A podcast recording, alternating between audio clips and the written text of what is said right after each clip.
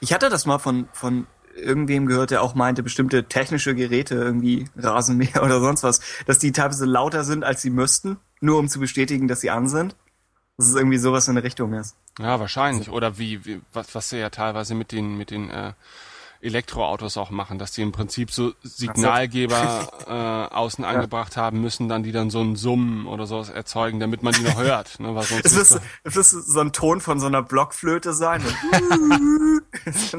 richtig seltsam ist. Ja. Aber ja, macht, macht Sinn.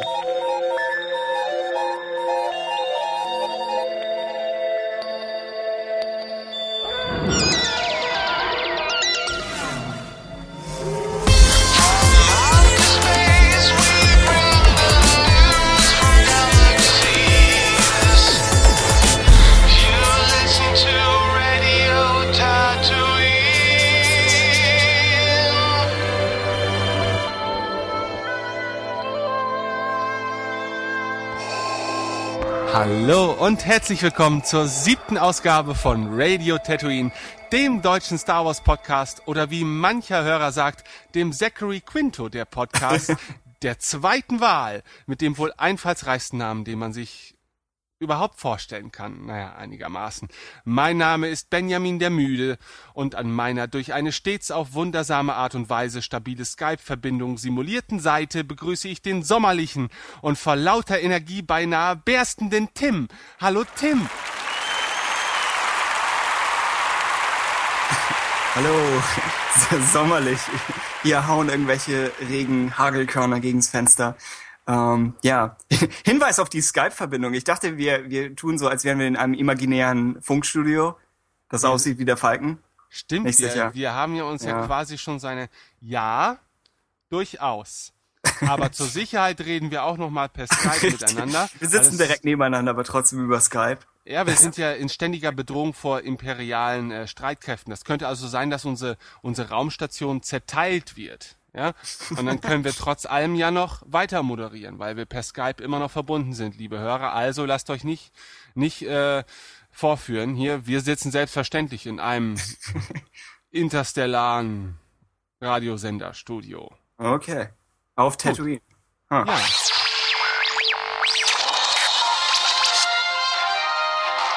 Die neuesten News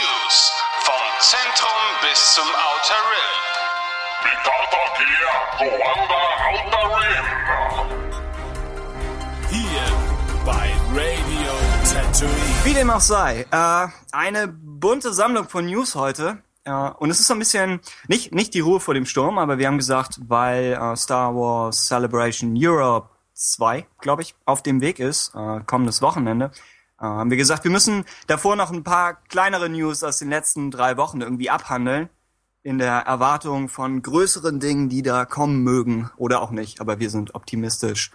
Äh, los geht's mit Episode 7 News. Ja, also wirklich bahnbrechende Neuigkeiten erfährt man nach wie vor nicht. Wieder so sehr viele Gerüchte, die teilweise eskalieren und dann wieder deeskaliert werden müssen. Also äh, ein paar Tage lang hieß es, J.J. Abrams könnte das ganze Projekt zumindest äh, seine Beteiligung äh, wieder zurückziehen. Ähm, und ja, sein Unmut wäre begründet auf der Tatsache, dass man äh, in London drehen möchte. Ja. Und warum auch immer, aber JJ hat anscheinend keine allzu gute Verbindung zu London, zumindest äh, innerhalb dieses Gerüchtes. Und ähm, tja, es hieß dann, das könnte es wohl gewesen sein mit ihm und der Zukunft von Star Wars. Aber wie sich dann im Nachhinein oh. herausgestellt hat. Ah, Spannungsbogen. Äh, ja, wurde ziemlich schnell dementiert. Ja. Von offizieller Seite. Ja, ich weiß nicht, was das Gerücht genau war. Ich glaube, es ging ein bisschen in die Richtung, dass, dass es einfach weit weg von zu Hause wäre. Ich weiß nicht, ob J.J. Abrams speziell mit London ein Problem hat. Äh, aber ja, in dem Fall würde ich sagen, hätte, hätte er wirklich gesagt, er äh, versetzt Star Wars Episode 7, weil er nicht nach London will, das wäre schon etwas, das wäre schon etwas extrem. Ah, in dem, in dem Fall wäre vielleicht sogar ich auf den Haterzug aufgesprungen. Aber er bleibt uns erhalten und Dreh geht wie geplant in absehbarer Zeit los. Good ja. News. Und wieder einmal haben sich äh, die großen drei zur Zukunft von Star Wars geäußert. Äh, in Persona Mark Hamill, Carrie Fisher und Harrison Ford. Und äh, da gibt es wieder unglaublich detailreiche Neuigkeiten, die auch wiederum weder bestätigt worden sind von offizieller Seite und die uns auch nicht so wirklich weiterbringen. Ähm, ja, wollen wir anfangen mit Mark Hamill? Ja, Ähm, also er sprach im Prinzip für die drei, äh, ich zitiere das jetzt ganz einfach mal in meiner gewohnt gekonnten Mark Hamill-Imitation. äh, wir wollen es. Wie könnte ich auf diesen Zug nicht aufspringen? Sie machen alles richtig, wie zum Beispiel Mike, äh, Michael Arndt als Drehbuchautor, Little Miss Sunshine, Toy Story 3. Er schreibt Humor und er schreibt Herz. Ich bin niemand, der sich wieder so präsentieren möchte, als wäre ich in meinen Zwanzigern. Es wird wahrscheinlich um die nächste Generation gehen. Wir werden die Verbindung zur Vergangenheit sein. Doch die Kinder werden die Arbeit machen müssen. Und der Wookie wird eine Gehhilfe haben. okay. Ein, ein täuschend echter Mark Hamill. Äh, Ja, durchaus. Vielen Dank. Jedenfalls, mich, jedenfalls ist er sehr, sehr optimistisch. Und er redet über das Ganze natürlich so, als wäre er schon fest dabei. Was er vermutlich auch ist. Offiziell nicht, aber das interessiert ihn inzwischen herzlich wenig. Äh, ja, kann man, kann man nichts gegen sagen. Ist, ist sehr sympathisch. Ähm, er ge- gesteht sich auf jeden Fall ein, dass er auch in die Jahre gekommen ist, wie du ihm ja auch hin und wieder vorgehalten hast. Und ich denke, damit kann man zumindest schon mal so ein bisschen das Indiana Jones 4 Problem umgehen, über das wir auch gesprochen haben, dass, dass irgendwie nicht mehr auf das Alter der Schauspieler eingegangen wird. Äh, Fand sehr sympathisch, dass Hermel äh, den Drehbuchautor lobt. Ich finde, Drehbuchautoren werden in der heutigen Zeit, die Drehbuchautoren werden nicht mehr gewertschätzt. Dabei sind sie vielleicht wichtiger als je zuvor. Und ja, Ma äh, Michael Arndt macht nach wie vor Hoffnung. Wookie und Gehhilfenwitze. Das ist natürlich etwas sehr flach, aber äh, wir, Es geht wir noch flacher, dazu. es geht noch flacher. Carrie Fisher hat gesagt, jetzt macht Hamill auch schon Wookie-Witze, das kann ich unterbieten. Äh, dazu kommt noch was. Außerdem haben wir von, ja, von Harrison Ford haben wir ein ja, kurzes Interview-Video gehört. Ich weiß, bin nicht mal sicher mit wem, MTV oder so? Nicht sicher. Mag sein, mag sein. Ja, ich glaube mit Josh Horowitz. Äh, nicht ganz sicher. Jedenfalls wird, wird er ebenfalls auf Star Wars Episode 7 angesprochen und er spielt so ein bisschen den, den Unwissenden. Äh, er spielt auch teilweise den etwas senileren alten Mann und es ist nicht so ganz klar, wo das Spiel endet und wo es anfängt.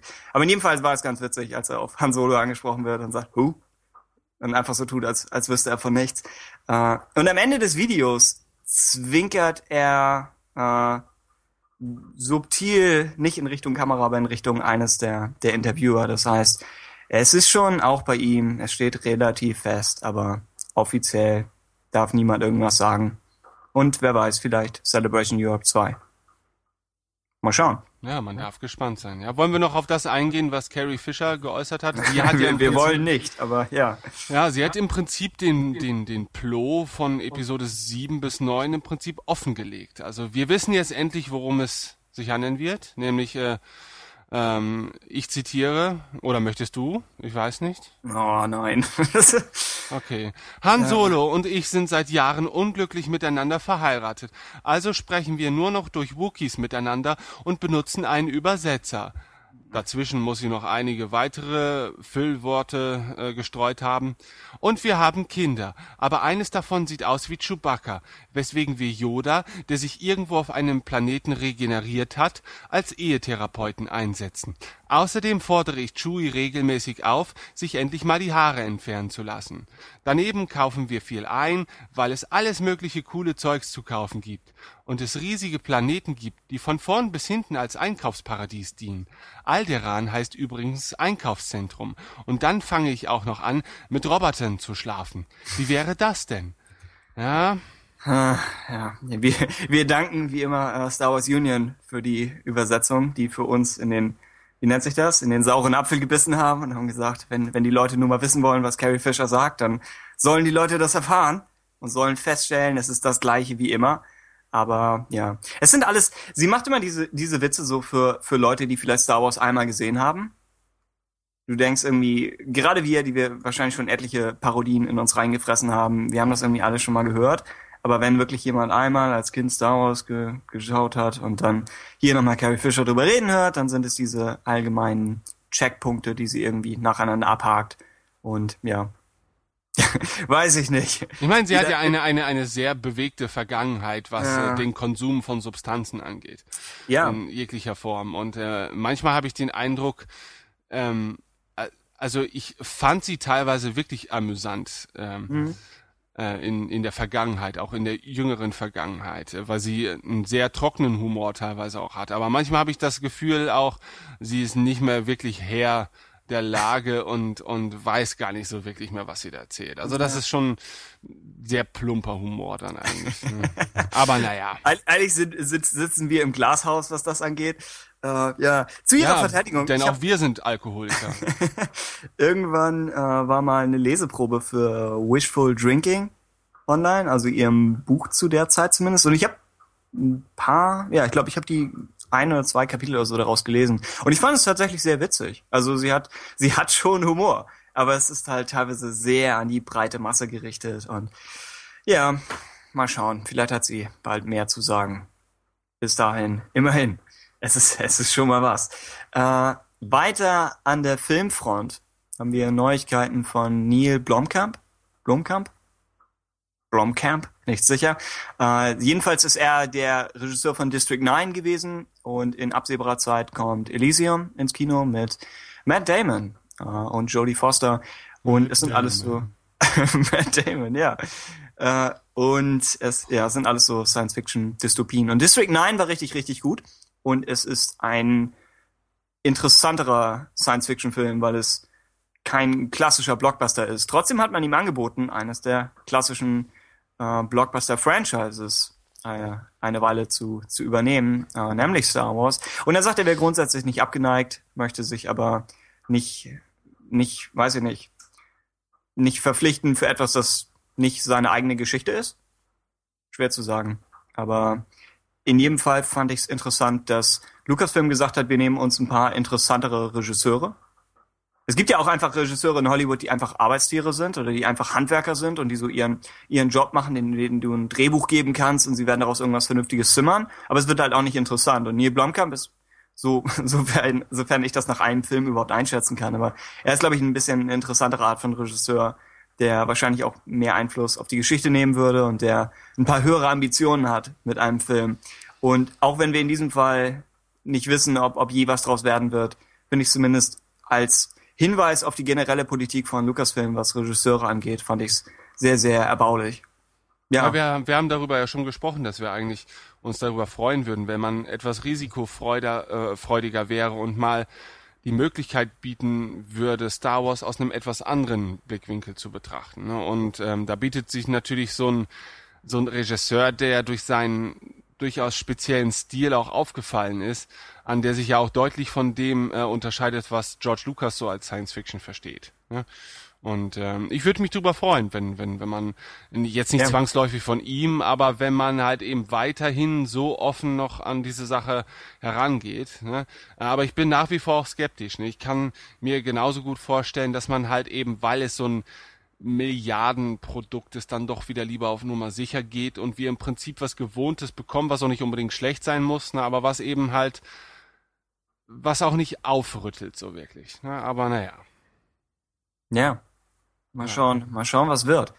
Ähm, nächste Doppelnews wäre, dass wir immer mal wieder ein bisschen was aus Richtung einiger Schauspieler, die schon in den Prequels mitgespielt haben, äh, dass wir aus deren Richtung hören, dass sie immer noch dabei wären. Äh, auch das nicht wirklich News, sondern mehr irgendwelche Fetzen aus Interviews, aber auch das erbaulich zu hören, weil man immer mal wieder so ein bisschen die Kritik hört, dass in Star Wars mitzuspielen sehr darin besteht, vor Greenscreen problematische Dialoge vorzulesen. Und gerade Ewan McGregor, zu dem wir später auch noch kommen, äh, hat, hat immer so ein bisschen gesagt, oh, er war nicht, er war nicht völlig begeistert von, von der Arbeit. Äh, und in diesem Fall sagen jedoch äh, Ray Park und Samuel L. Jackson äh, unabhängig voneinander, sie wären wieder dabei. Ray Park sagt, sagt witzigerweise, gebt mir zu essen und zu trinken und ich wäre dabei. Das heißt, er ist, er ist wirklich motiviert. Ähm, als, ja, wünscht sich eine, eine interessantere und größere Rolle als Darth Maul der bekannterweise gestorben ist und dann bekannterweise doch nicht gestorben ist. wenn man äh, Gerüchten über The Clone Wars traut. Ähm, wir können, glaube ich, nichts darüber sagen, was am Ende aus, aus ihm geworden ist. Aber in jedem Fall wäre es nicht, nicht sehr einfach, Darth Maul zurückzuholen, aber inzwischen vermutlich theoretisch machbar. Weiß ich nicht. Hast du da eine Meinung zu? Ich weiß nicht, mir ist nur. Das klang grimmiger äh, als beabsichtigt. Sorry. Also bei mir ist nur hängen geblieben, dass er ähm, erwähnt hat, dass er gerne mit einem freien Oberkörper äh, spielen Ja. möchte, um um weitere Tattoos von Darth Maul preiszugeben. Also ich meine, ich kann Ray Parks äh, Ansinnen durchaus verstehen, weil ich sag mal, er hat natürlich nie wieder so eine ikonische Rolle spielen können wie die des Darth Maul. Ähm, wobei sein, sein Hauptschwerpunkt ja wahrscheinlich auch nie auf dem Schauspiel lag, sondern seine Tätigkeit als Stuntman, glaube ich, auch immer ähm, ja sein, sein Haupt, seine Hauptfähigkeit zu sein schien. Ähm, aber klar, ne, ich, ich mochte Darth Maul sehr, äh, fand es halt schade, dass die Figur so, so, ja, verbraten worden ist. Ähm, Samuel L. Jackson hat mir eigentlich in den Prequels auch ganz gut gefallen, ähm, wobei ich sagen muss, so wirklich ausgekostet hat er seine Rolle auch nicht. Ähm, aber das konnte er wahrscheinlich aufgrund des Drehbuchs auch nicht. Ne? Ähm, Ich mag ihn halt, er ist halt eine coole Type irgendwie. Und ähm, coole Typen können in Star Wars natürlich durchaus äh, ihren Platz finden. Ähm, aber nun denn, also äh, wie gesagt, Darth Maul finde ich interessant, Samuel L. Jackson fände ich nicht schlecht, aber ich könnte auch durchaus darauf verzichten. Also ähm, ich muss ihn nicht wieder drin haben. Ja. Zumal eine Rückkehr als, als Mace Windu und dann ohne, ohne Hand oder ohne Arm als, äh, als potenzieller halber Cyborg. Ich dachte immer, das wäre, das wäre so eine Handlung für so einen Tarantino-Film, wo er als, als Cyborg auf so einen Rachetrip geht. Aber ich weiß nicht, ob, ob das unbedingt, ja, ob es, ob es nicht etwas sehr extrem und aus dem Nichts wäre, wenn Episode 7 plötzlich mit Mace Windu eröffnet. Weiß ich nicht. Aber kann natürlich sein. Wir haben Oder- aber auch schon über die Gerüchte gesprochen, dass Darth Vader zurückkehrt. Ne? Stimmt, und ja. ich meine, ähm, ich halte das nach wie vor für unglaublich hanebüchend und für zers- zerstörerisch, was äh, die bisherigen Filme angeht. Ähm, aber äh, solange solche Themen in der Diskussion sind, ne, können wir halt einfach nichts ausschließen. Ne? Und wir wissen halt, Star Wars ist halt eben nicht so dieses, dieses Kunstprojekt, was auf Biegen und Brechen sich alle Freiheiten immer genommen hat, die man sich nur denken kann, ne? sondern Star Wars war auch immer mit dem Blick auf die Massen ausgerichtet. Und ähm, da ist sowas durchaus möglich, einfach um, um geliebte Charaktere wieder zurückzubringen, einfach nur, weil sich der Name gut verkauft. Ne? Und ähm, das ist gleichermaßen Panik bei mir äh, in Bezug auf, auf solche Ideen oder auf solche Gerüchte, aber andererseits auch wieder, ähm, muss ich sagen, gebe ich da einfach zu diesem Zeitpunkt nicht wirklich viel drauf. Ich kann mir das einfach nicht vorstellen. Das wäre mir einfach zu plump. Ja, es ist, es ist ja auch in dem Fall nur ein Schauspieler, der sagt, er wäre gern wieder dabei. Also wir sind ja noch nicht mal bei Gerüchtstatus, auch wenn wir schnell eins draus machen könnten. Aber noch, noch ist es nicht so weit. Äh, aber ja, sonst, ansonsten Star Wars, ich fand's immer ganz, ganz gut eigentlich, dass Charaktere gestorben sind, wo man gesagt hätte, die haben offensichtlich noch eine größere Vergangenheit hinter sich und sie hätten noch eine größere Zukunft haben können. Wenn du, wenn du das Gefühl hast, ein Charakter geht vor seiner Zeit, dann ist das, denke ich, immer noch besser, als, als wenn ein Charakter äh, schon lange, lange über seinen angemessenen Tod hinweg immer noch dabei ist. Äh, Ja, also- also der- gutes Beispiel ein. Aber der, ja. der Tod muss wertvoll sein für, für die Ja. Geschichte und auch für den Zuschauer natürlich. Ich meine, das, das, das sieht man ja bei Game of Thrones, ja. Ich, ich, war- ich werde jetzt nicht spoilern, ja. Ich habe ja Spoilerverbot von dir bekommen, wobei Ja. mittlerweile erreichen wir, wir vielleicht mal den Zeitpunkt, wo wir über die dritte Staffel reden dürfen. Ähm, Da werden halt eben auch Charaktere aufgebaut, stellenweise, die dann deren Schicksal zumindest äh, was die üblichen Seriengesetze angeht, unvorhersehbar ist. Ne? Und äh, umso bedeutender werden sie halt eben auch für, für den Zuschauer. Und äh, es wäre natürlich schön, wenn, wenn man auch innerhalb von, von künftigen Star Wars-Filmen vielleicht Figuren und Charaktere aufbaut. Ähm, und sollte einer dieser Charaktere sterben, dass dieser Tod tatsächlich auch für den Betrachter eine Bedeutung hat. Ne? Und nicht, dass es einfach so dieser klassische, heroische Star Wars Tod ist, ne? den man im Prinzip ja schon fast vorhergesehen hat und der eigentlich nur den Abschluss ein, eines Handlungsverlaufs darstellt, aber keinen wirklichen Schmerz, sage ich jetzt mal, hinterlässt. Also ich meine, dass Obi-Wan Kenobi zum Beispiel in Episode 4 stirbt. Spoiler. Nein, das ist okay. Ja, du, musst es nicht total rausschneiden. durcheinander.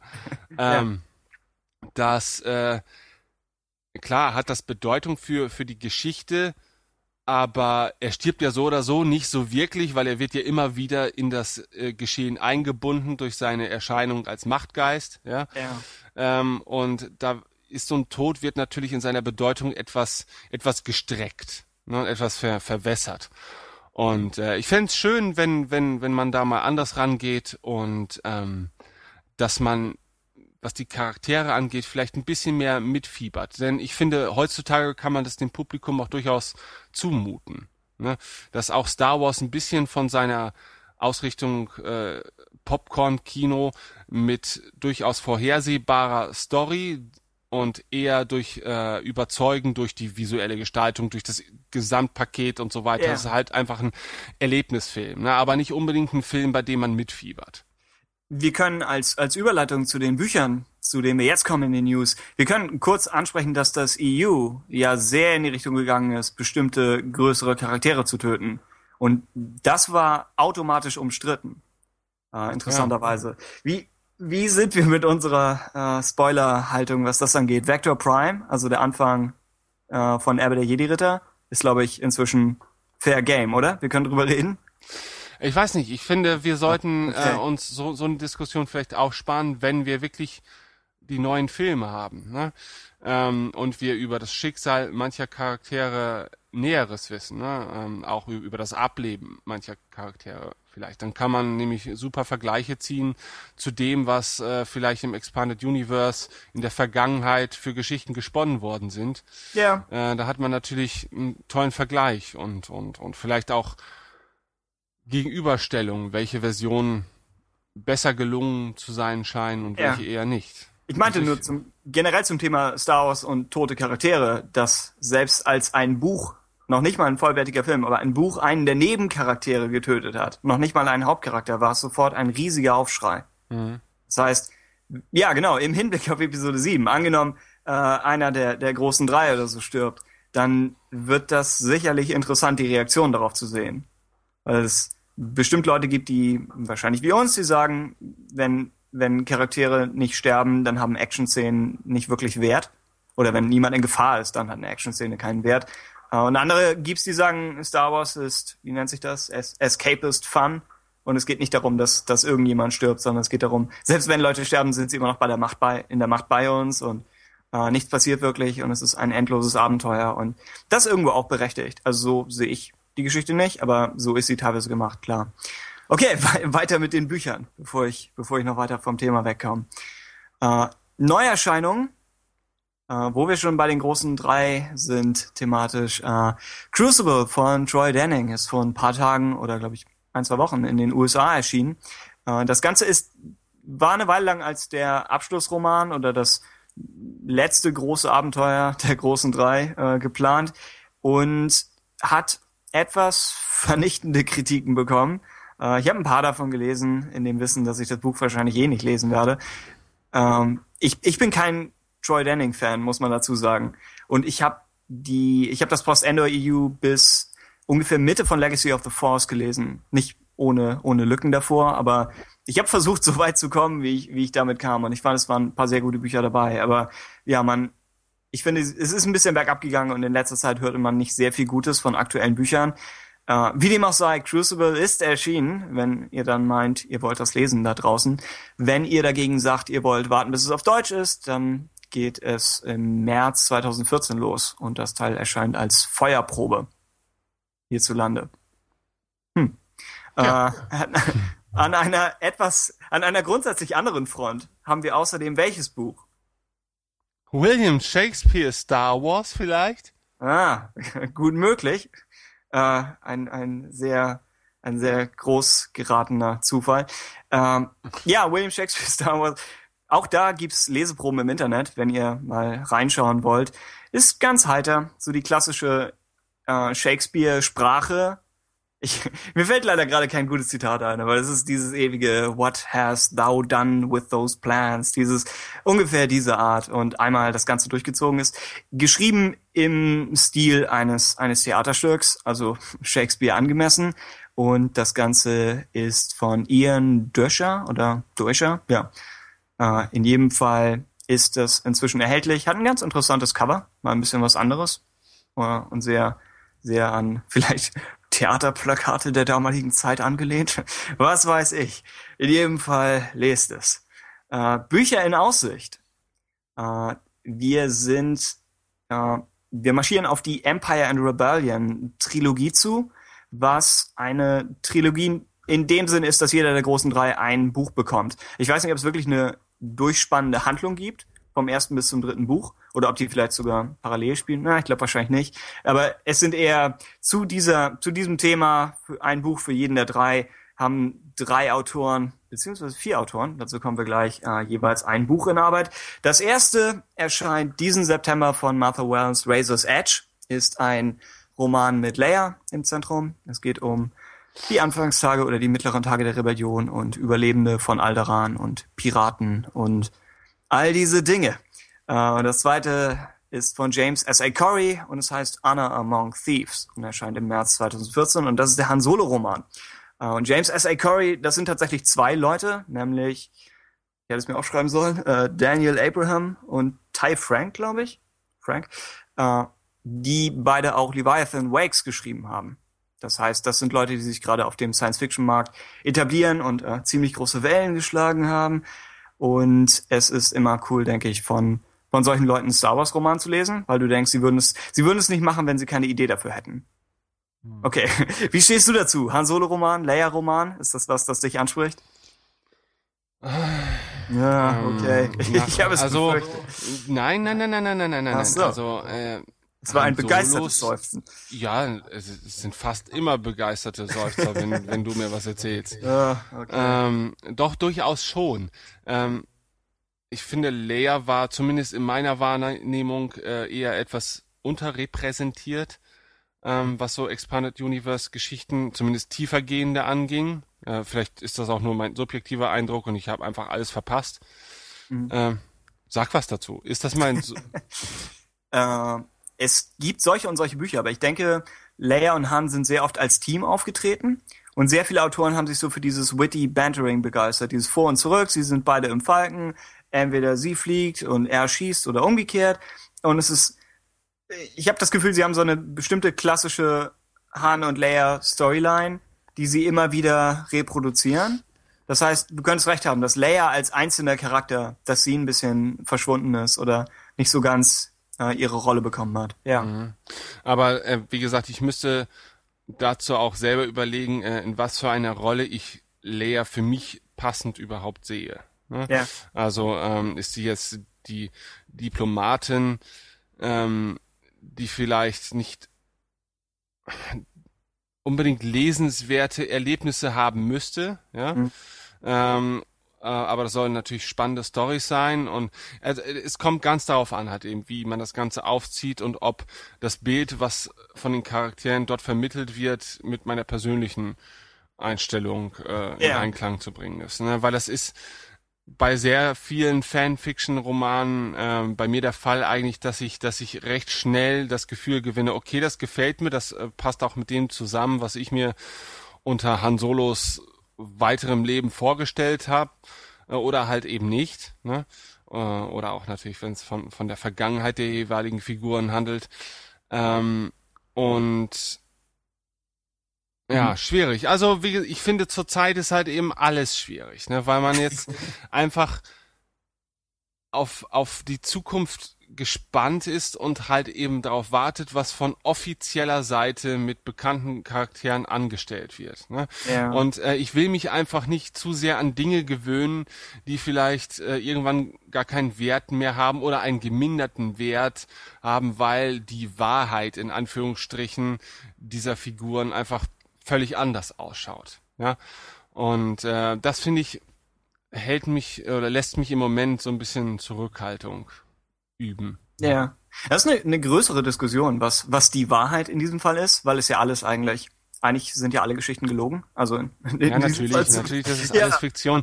Und ich bin auch der Meinung eigentlich, dass, dass man nicht immer die, die, diese Wertung machen sollte zwischen Fanfiction und offiziell erschienenen Büchern ja. und den Filmen und so weiter. Das sind ja eigentlich alles Grenzen, die nicht existieren, ne? die, die sich Menschen ausdenken, ja. um sich gegenseitig zu bewerten oder auszugrenzen oder niederzumachen oder halt eben auch Lob zu preisen und so. Etwas harsch, aber ja, okay, okay, okay. aber ich meine, das, das sind alles Scheinwerte eigentlich nur. Ja, ne? die, die Kanon-Einstufung ist nichts, mit dem, dem zum Beispiel ein Kind, äh, dass ein Kind irgendwie, dass es auf diese Idee käme. Jetzt ja, genau, genau. Wir, wir, wir sollten Star Wars aus der Perspektive eines Kindes betrachten, yeah. das sich einfach nur freut über mehr Star Wars und diese Diskussion weder mit sich selbst noch mit anderen führen möchte. Ne? Und ähm, das ist grundsätzlich eine tolle Sache. Ne? Aber ich merke halt an mir selber schon, ne? dass ich, dass ich auch, weil jeder Mensch einen begrenzten äh, Vorrat an Zeit hat, den er mit seinen Hobbys und seinen Leidenschaften äh, verbringen kann. Ja, auch für mich dann die Frage stelle: Will ich das jetzt lesen? Ja, ähm, welche welche Bedeutung hat das jetzt für mich? Das ist jetzt ein Star Wars Buch. Ja, ähm, äh, und da spielen dann eben solche Faktoren dann auf einmal doch wieder mit ein. Ja, bald kommen die neuen Filme. Ne?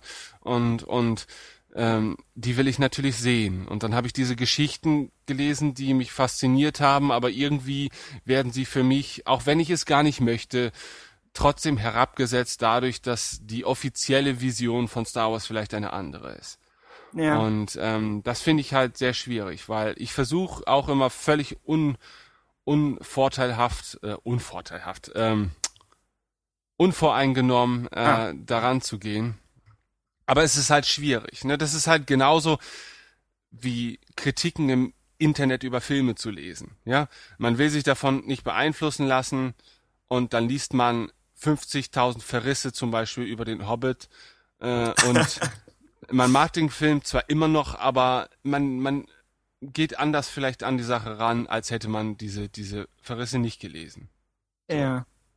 Ja, äh, wir haben wir haben zu dem Thema, was aus dem EU in der Zukunft wird, haben wir weitere News von vor einer Weile, dass Paul S. Camp in einem, ich glaube, AMA auf Reddit, ich könnte mich irren, hat er gesagt, er wurde auf seinen Star Wars Roman beziehungsweise seine Star Wars Duologie angesprochen und sagte, er kann nicht wirklich was drüber sagen. Und er sagt, die Disney-Übernahme hat die Sachen etwas äh, sozusagen in die Luft geworfen und man weiß nicht, was nun daraus wird und im Moment arbeitet er nicht dran.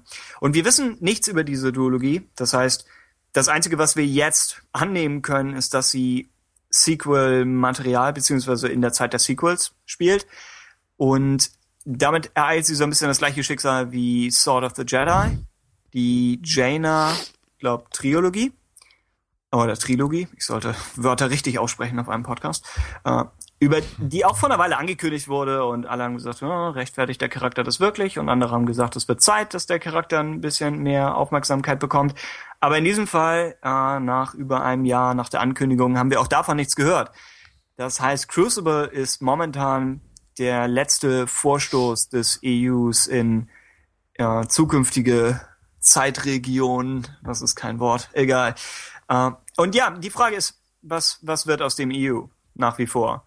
Ob sie sagen, wir führen das Ganze parallel weiter zu den neuen Filmen, ob sie sagen, im Moment räumen wir das Ganze, danach sieht's zumindest aus, dass sie erstmal abwarten, was überhaupt passiert und dass sie sich auf äh, Romane konzentrieren. Ich finde, das, worüber wir eben gesprochen haben, diese Trilogie für jeden der großen drei, das finde ich eigentlich ganz clever, dass sie sagen, wir nehmen Charaktere, von denen wir wissen, sie werden in den neuen Filmen sein oder von denen wir stark davon ausgehen und schreiben in einem Zeitraum was über sie, der nicht überschrieben werden wird. Das ist eigentlich das Cleverste, was sie machen können. Also viel, viel kann man nicht nörgeln. Und ja, was nun mit der Paul Camp Sache wird, nicht sicher. Ich habe nichts von ihm gelesen. Das heißt, ich kann es nicht wirklich einschätzen. Ich glaube, Deceived ist von ihm in der Old Republic Zeitlinie. Ich habe auch davon, glaube ich, eine Leseprobe gelesen, aber das ist schon alles. Das heißt, nicht sicher. Hast du bestimmte äh, Frustrationen, dass du die Bücher nicht in absehbarer Zeit lesen kannst? Oder Nein. Sagst, sagst du auch hier, äh, Hat, hat ich habe vielleicht auch noch nichts von ihm gelesen. Äh, Okay. Ähm, deswegen will ich da auch gar keine Wertung abgeben.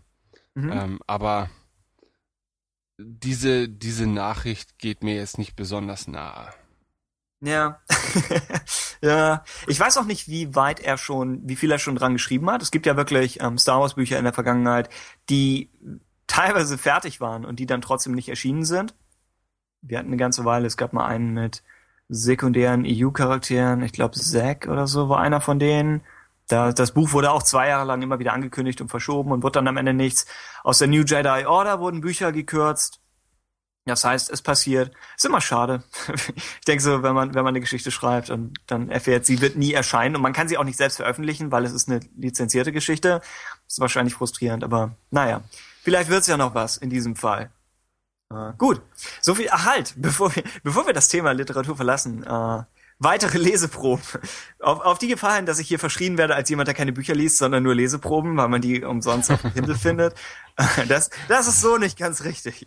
Aber in diesem Fall habe ich die, das erste Kapitel zu Kenobi gelesen, auf das Star Wars Union äh, hingewiesen hat. Und es hat so ungefähr Prologfunktion. Äh, minimaler Spoiler, Kenobi selbst taucht noch nicht auf, sondern es ist aus der Perspektive eines der Tusken Raider. Und als solches fand ich sehr interessant mal zu sehen. Sie gehen so ein bisschen auf, oder der Autor John Jackson Miller übrigens, von dem auch Knight Errant ist, das ich ähm, noch nicht durchgelesen habe, aber ich habe das Buch äh, und die Comicserie Knights of the Old Republic, von die ich nicht zu Ende gelesen habe, aber von der ich den ersten Story Arc sehr, sehr gut finde. Äh, jedenfalls schreibt er auch Kenobi und hat es fertig geschrieben und das Ganze kommt im August. Und das erste Kapitel geht so ein bisschen auf Tasken-Mythologie ein und auf die Beziehung zwischen den Tasken und den Sandleuten. Und sie sprechen so ein bisschen über die, äh, ja, man, man wird nochmal einem, man bekommt vor Augen geführt, dass, dass die Sandleute wirklich so, eine, so einen Zwist mit den, mit den Siedlern haben und dass die Siedler in Territorium vorstoßen, das ihnen eigentlich nicht gehört. Und dass es so ein bisschen was von den Grenzbereichen hat. Es hat fast so was Wild-West-mäßiges.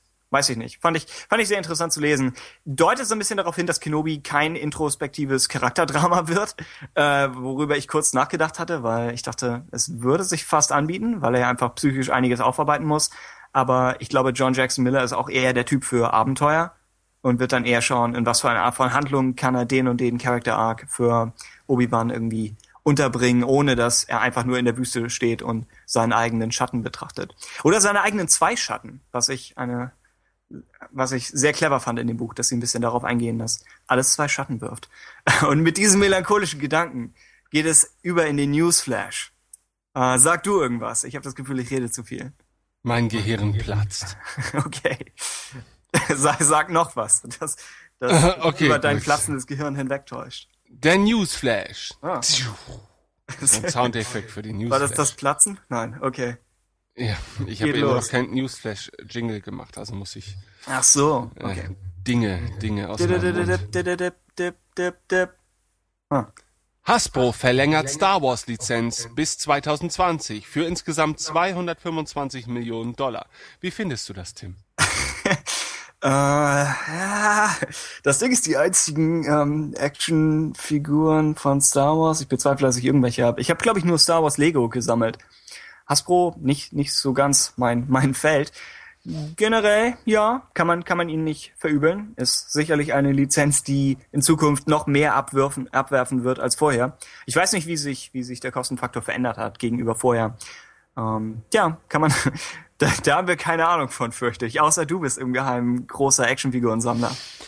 Nee, Sammler nicht. Also ich hatte früher schon recht viele Hasbro-Figuren. Ähm, Finde den Schritt natürlich auch nachvollziehbar. Also das ist eine Gelddruckmaschine und wenn man sich mir überlegt, wie wie lange auch Hasbro von der Lizenz profitiert eigentlich, ne? mit mit immer wieder Auflagen der immer wieder gleichen Figuren und dann wieder Relaunches von alten Auflagen und und und. Also äh, ich denke mal 225 Millionen Dollar mag sich jetzt viel anhören für die paar Jahre Lizenz, aber ähm, ich denke, das kann man in diesem Sektor locker wieder einspielen. Vermute ich. Andererseits muss ich sagen, ich habe selber früher mal in, in der Spielwarenabteilung äh, gearbeitet, jahrelang. Cool. Ähm, ja. Zeiten ändern sich. Ne? Und ähm, meiner Meinung nach haben Actionfiguren heutzutage nicht mehr den gleichen Stellenwert, wie sie es vielleicht noch vor 20 Jahren oder so hatten, ja, weil da hatten wir Kinder ja nichts anderes. Ne? ähm, äh, heutzutage ja. habe ich den Eindruck, äh, so, so, so ein Kind wird vor eine PlayStation 3 gesetzt äh, und die deckt schon mal sehr viele Entertainment äh, Bereiche ab, die man früher halt durch anderweitiges Spielzeug abdecken musste. Ne? Äh, und deswegen weiß ich gar nicht. Also mein persönlicher Eindruck ist so, dass so wirklich ähm, haptisches Spielzeug, zumindest äh, was so die mittleren, mittleren Altersklassen bei Kindern angeht, weil Actionfiguren richten sich ja zumindest nicht an zwei bis dreijährige, ähm, dass sie da deutlich an Stellenwert verloren haben und dass auch die Star Wars Figuren vielleicht vor allen Dingen auch Sammler und eher ältere Fans ansprechen. Ja, so interessant, dass sich das so entwickelt. Aber ja, nun gut. Äh, weiter in die News. Die äh, Mos Espa Kulissen werden in absehbarer Zeit von einer Sanddüne gefressen werden.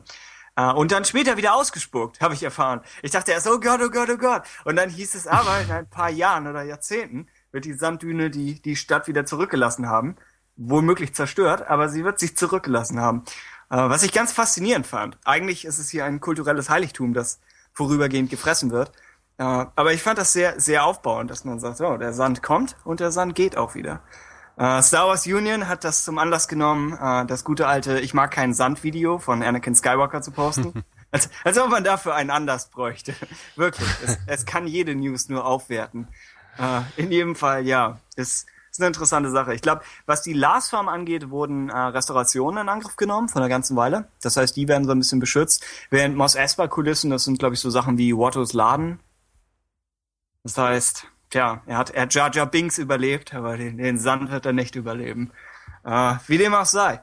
Weitere ich finde die Vorstellung ganz interessant, dass wir irgendwann innerhalb der nächsten paar tausend Jahre einen gesellschaftlichen Totalzusammenbruch haben und die Me Menschheit sich neu formieren muss und alles Laden? Nein. vorangegangene Wissen, sage ich mal, auch verloren geht und vielleicht Archäologen in 4000 Jahren diese Kulissen ausgraben und sich fragen, was zur Hölle. das wäre richtig geil, ja. Das so ein alter Archäologe cool. wird von so einem Pit-Druiden angegriffen. Ja, oder dass, dass viele fiktive Werke unserer Zeit ja. vielleicht später gar nicht mehr als, als fiktiv unbedingt äh, identifiziert werden können. Ja, ich meine, äh, ich will jetzt keine Diskussion über Religion anfangen, aber äh, denen wird ja häufig auch vorgehalten, dass es sich bei vielen derer, deren zugrunde liegenden Werken um Fiktion handeln könnte, ähm, die einfach der damaligen Zeit und der Erklärungsnöte in Anbetracht der Phänomene des Lebens und so weiter yeah. ähm, entstanden sind. Und äh, wer weiß, also vorstellbar ist das natürlich. Ich finde die Vorstellung auf jeden Fall immer ganz interessant. So ein bisschen wie die Handlung von Galaxy Quest. Ja, genau. ja. Es wäre witzig, wenn in ferner Zukunft unser Podcast ausgegraben wird und die Leute annehmen, das wäre tatsächliches Radio. Und sie sagen, das muss offensichtlich aus einer, aus einer schwierigen Zeit der Menschheit stammen. Ein, ein zweites Mittelalter, wo die Ansprüche ja, wo, wo es nur noch, sehr niedrig waren. Wo es nur noch zweitklassige Zachary Quinto Podcasts gab. ich, fand, ich fand das Review sehr sympathisch, sollten wir betonen. Ich fand das auch sympathisch und deswegen, deswegen äh, erwähne ich es ja auch so häufig. Ja, man soll ja ähm, so einem Review auch durchaus die Ehre erweisen, äh, die ihm gebührt. okay. Äh, außerdem, Ehre wem Ehre gebührt. Nein, die, die Überleitung macht überhaupt keinen Sinn. Aber ich hatte gedacht, vielleicht komme ich damit durch. Hallo? Äh, Jedi Path und Book of Sith erscheinen 2014 im Doppelpark für knapp 40 Euro. Ja, also ah. wer die beiden Schriftstücke noch nicht hat, ne, das sind äh, quasi auch so, wie, die religiösen Ausarbeitungen könnte man ja, ja fast meinen. Das wäre die Brücke gewesen. Ha. Ja, genau. Hey. Der, der, der beiden äh, Machtgefüge innerhalb der Welt von Star Wars und ähm, sehr beliebte äh, Veröffentlichungen, glaube ich. Ne? Ich hm? besitze hm? keins davon. Du hast doch, glaube ich, Ich habe das erste Kapitel von Jedi Path gelesen. Nein, von ja, Book of Sith. Aber okay. ja. ich ne, aber ähm, ich denke mal, so für 40 Euro kann man eigentlich nicht viel verkehrt machen. Ich glaube, das war deutlich teurer im Einzelpreis, wenn man das sich sonst äh, gekauft hätte, obwohl ich glaube, das hing auch da, davon ab, ob man diese Deluxe-Box mit yeah. Reliquien und so weiter gekauft hat. Egal, wir wollen das jetzt auch nicht so weiter ausschlachten, die, diese News. Also 2014 könnt ihr euch das kaufen, ja. Tut's einfach und erzählt uns dann. Belästigt uns nicht weiter. Genau. wie sich das anfühlt, das, äh, so etwas zu kaufen. Ja, Harrison Ford äh, hält sich wieder mal für einen möglichen fünften Teil von Indiana Jones offen. Ich glaube, das hat er auch schon des öfteren Mal erwähnt. Seine einzige Voraussetzung sei ein gutes Drehbuch. Das hat er allerdings auch schon vor Indiana Jones Teil 4, glaube ich, gesagt. Und meiner Meinung nach hat er sich nicht unbedingt zwangsläufig dran gehalten. Seine einzige Voraussetzung war, dass er in einem Kühlschrank durch eine Stadt katapultiert wird. Er muss seine Ansprüche diesmal höher schrauben. Das muss es sein, ja. Diesmal ist es wahrscheinlich eine ganze Kultur. Ja. Ähm, Zusätzlichen ja, Realismus. weiß ich nicht. Also äh, ich liebe Indiana Jones 1 bis 3 wirklich. Das sind für mich absolut zeitlose Klassiker, die ich mir immer wieder angucken kann. Und das sind für mich die die äh, urtypischsten Abenteuerfilme, die man sich einfach vorstellen kann. Ähm, aber ich kann nach wie vor hervorragend auf Teil 4 verzichten. Ich finde ihn jetzt nicht wirklich ver Oh. also ich finde ihn jetzt nicht verabscheuenswert unbedingt, Ich aber ich finde ihn halt unglaublich unnötig und er, er wertet halt das, das Gesamtwerk Indiana Jones in keinster Weise auf, finde ich. Äh, man kann ihn einfach weglassen und es stört halt keinen. So. Ja. Basta. So viel dazu. Ähm, wir haben von Seiten von Bad Robot, auch bekannt als Bad Robot, äh, die Produktionsfirma von J.J. Abrams, die auch Lost produziert hat und Star Trek und so weiter, ähm, hat getwittert und zwar ein Foto von einem rot-schwarzen Drehbuch. Und es kam natürlich sofort die Überlegung auf, äh, Episode 7 Drehbuch könnte es sein. Und ich meine, wir haben weder offizielle Bestätigung noch offizielles Dementi. Äh, ich hatte eben noch gegoogelt, weil ich meinte, Eric Geller von TheForce.net hätte entsprechende Kontakte bei Lucasfilm äh, gefragt. Und von deren Seite wäre gekommen, es ist nicht das Episode 7 Drehbuch.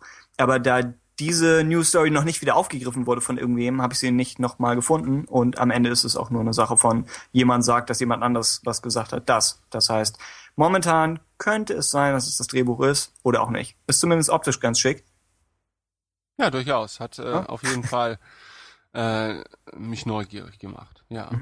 Ja, die allseits beliebte Thrawn-Trilogie, eine Buchreihe von Timothy, Timothy Zahn, äh, dürfte den meisten Star Wars-Fans ja bekannt sein, äh, ist ja seit einiger Zeit schon oder wird seit einiger Zeit als Hörspielreihe umgesetzt.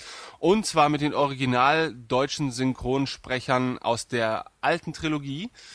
Ja, und da ist mittlerweile ähm, aus dem Teil Die dunkle Seite der Macht, der dritte Hörspielteil, äh, erscheint demnächst, nämlich Anfang August.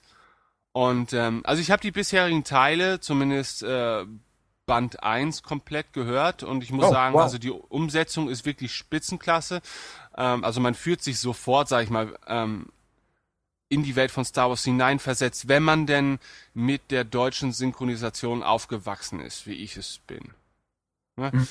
Ähm, ich guck zwar mittlerweile auch die meisten Filme und Serien im, im Originalton, aber äh, bei Star Wars, es ist ja nun mal ein Phänomen, was die meisten, denke ich mal, als Kinder das erste Mal wahrgenommen haben und äh, ich denke mal, da gehört die deutsche Synchro definitiv auch so ein bisschen zum, zum Flair dazu, zumindest für mich.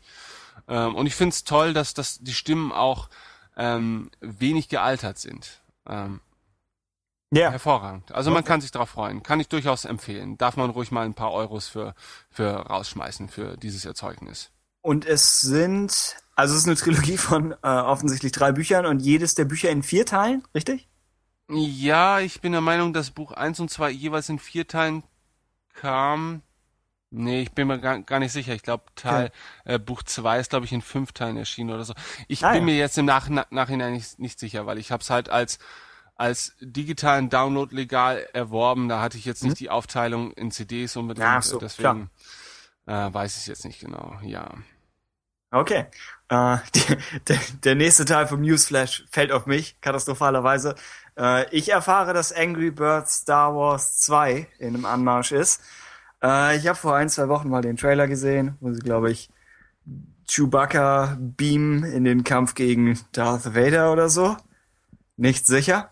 Äh, die neue, das neue Feature scheint zu sein, dass man die Vögel jetzt teleportieren kann, nach bester Star Wars-Manier.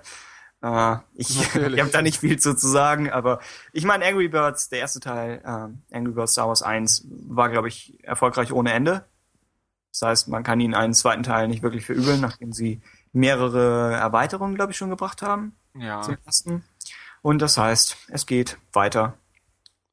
Ja, macht, macht das Beste draus, ihr, ihr iPad- und iPhone-Besitzer. Also ich habe Teil 1 angefangen zu spielen, Hm. aber Angry Birds ist, weiß ich nicht. Also in den Anfängen der Smartphone-Spiele war das natürlich ein großes Ding. Ne? Hm. Aber dieses Konzept hat sich für mich auf jeden Fall unglaublich schnell abgenutzt. Also weil man ja auch durchaus äh, Spiele mit wesentlich mehr Tiefgang mittlerweile auf den mobilen Plattformen erhalten kann. Ähm, äh, sei es jetzt irgendwelche Relaunches oder äh, Neuveröffentlichungen alter Spiele, wie zum Beispiel Knights of the Old Republic, ähm, welches es ja auch in einer iOS-Version gibt. Ähm, aber also ich freue mich nicht wirklich auf einen Teil 2 davon. Aber was soll's? Was soll's? Ich meine, es bringt nur wieder mehr Geld in die Kassen äh, von Star Wars Lizenznehmern und Lizenzgebern. Und das wiederum sichert uns eine lange und blühende Zukunft von Star Wars und meine Güte. Ne, der Ja. Zweck heiligt manchmal die Mittel. Aber selbst diese Mittel, Ben, selbst diese Mittel. Ich äh, weiß nicht, ich weiß nicht. Meine Seele habe ich sowieso schon längst verkauft. Okay. Auf einem Mittelaltermarkt. Äh, wie sieht's mit der nächsten News aus?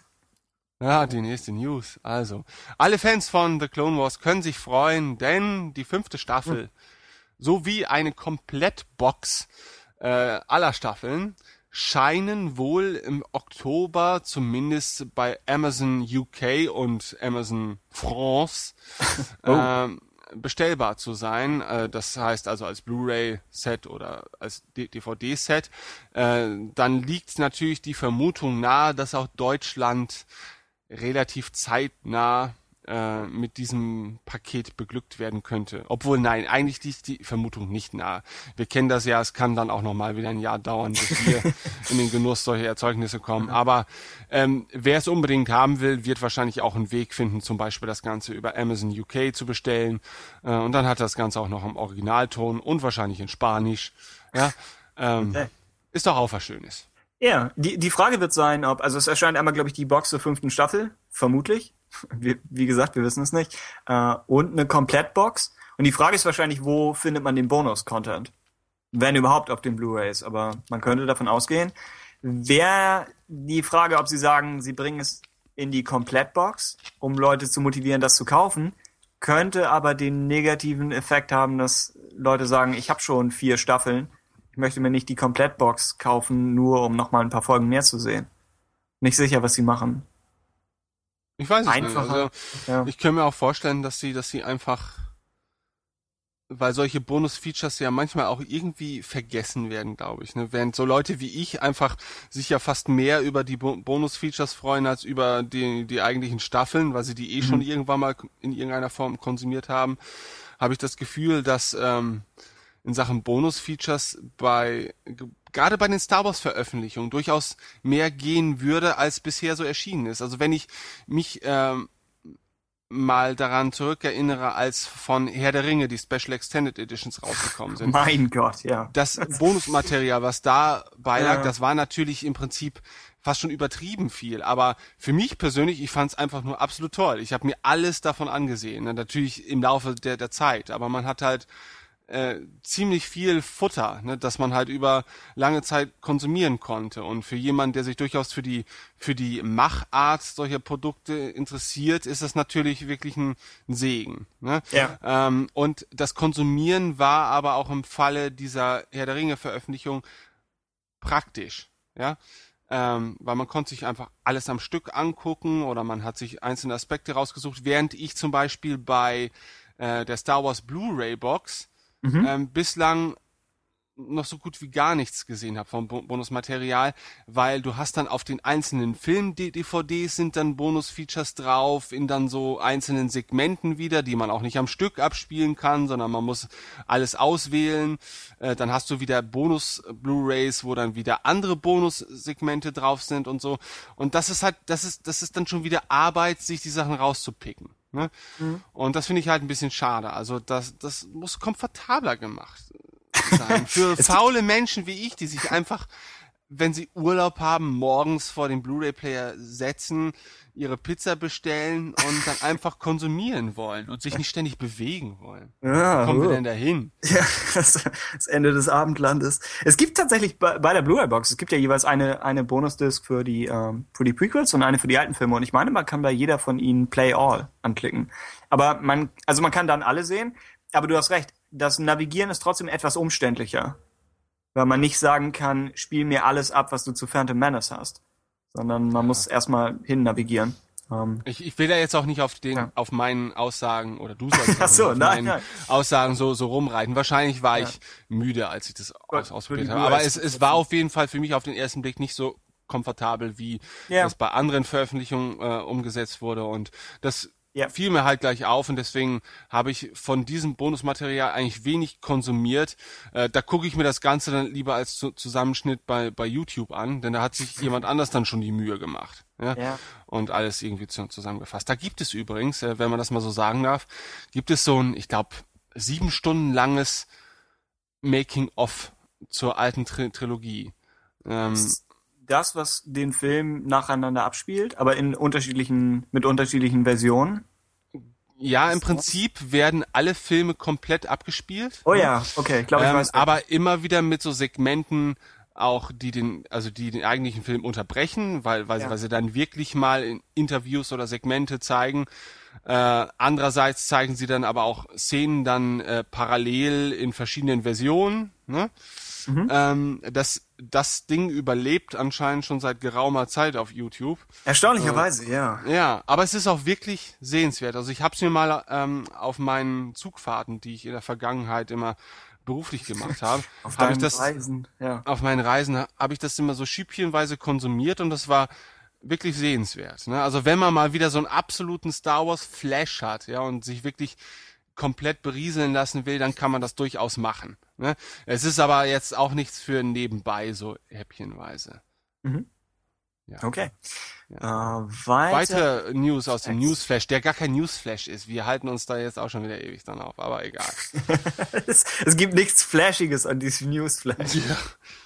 Ah, okay. Ist eher News Swamp oder sowas. Äh, was kannst du mir über die JediCon erzählen, von der ich tatsächlich keine Ahnung habe?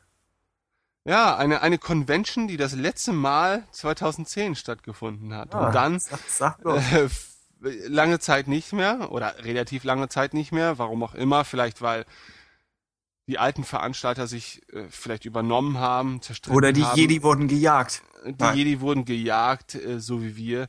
Ähm, oder vielleicht hatten sie auch einfach keinen Bock.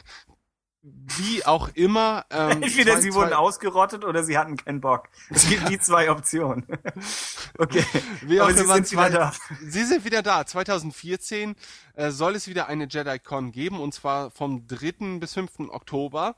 Ähm, viel mehr Details sind, glaube ich, über die Veranstaltung auch noch gar nicht bekannt. Eine geheime Ähm, Konklave. Ja, aber ich meine, es, es passt natürlich zu, zu der, zu dem wieder steigenden Interesse an Star Wars, äh, eben bedingt durch, durch die Sequels. Ähm, und ähm, ja, Conventions, ich weiß nicht, ich glaube, ich bin nicht der Convention-Typ. Mhm. Ähm, in meiner Vorstellung glaube ich schon, in der Umsetzung dann eher glaube ich wieder nicht, weil erstens sind sie unglaublich teuer und manchmal muss ich auch sagen, ungerechtfertigt teuer. Ähm, finde ich. Ja? Äh, da, da wird einem einfach wieder mal sehr viel Geld mit Dingen gemacht, die man durchaus vielleicht auch preiswerter umsetzen könnte, wenn nicht jeder, der daran beteiligt ist, mittlerweile im Laufe der Jahrzehnte so ein Gierschlund geworden ist. Ähm, ja, aber wie gesagt, äh, ich bin gespannt, was daraus wird. Conventions sind ja auch häufig äh, Veranstaltungen, auf denen Neuigkeiten aus dem jeweiligen Franchise präsentiert werden und gebündelt ja auch in, in der Regel. Und deswegen finde ich es schon mal gut, dass man da einen weiteren Termin hat, ähm, wo das Ganze sich vielleicht mal wieder so ein bisschen zuspitzt. Mhm.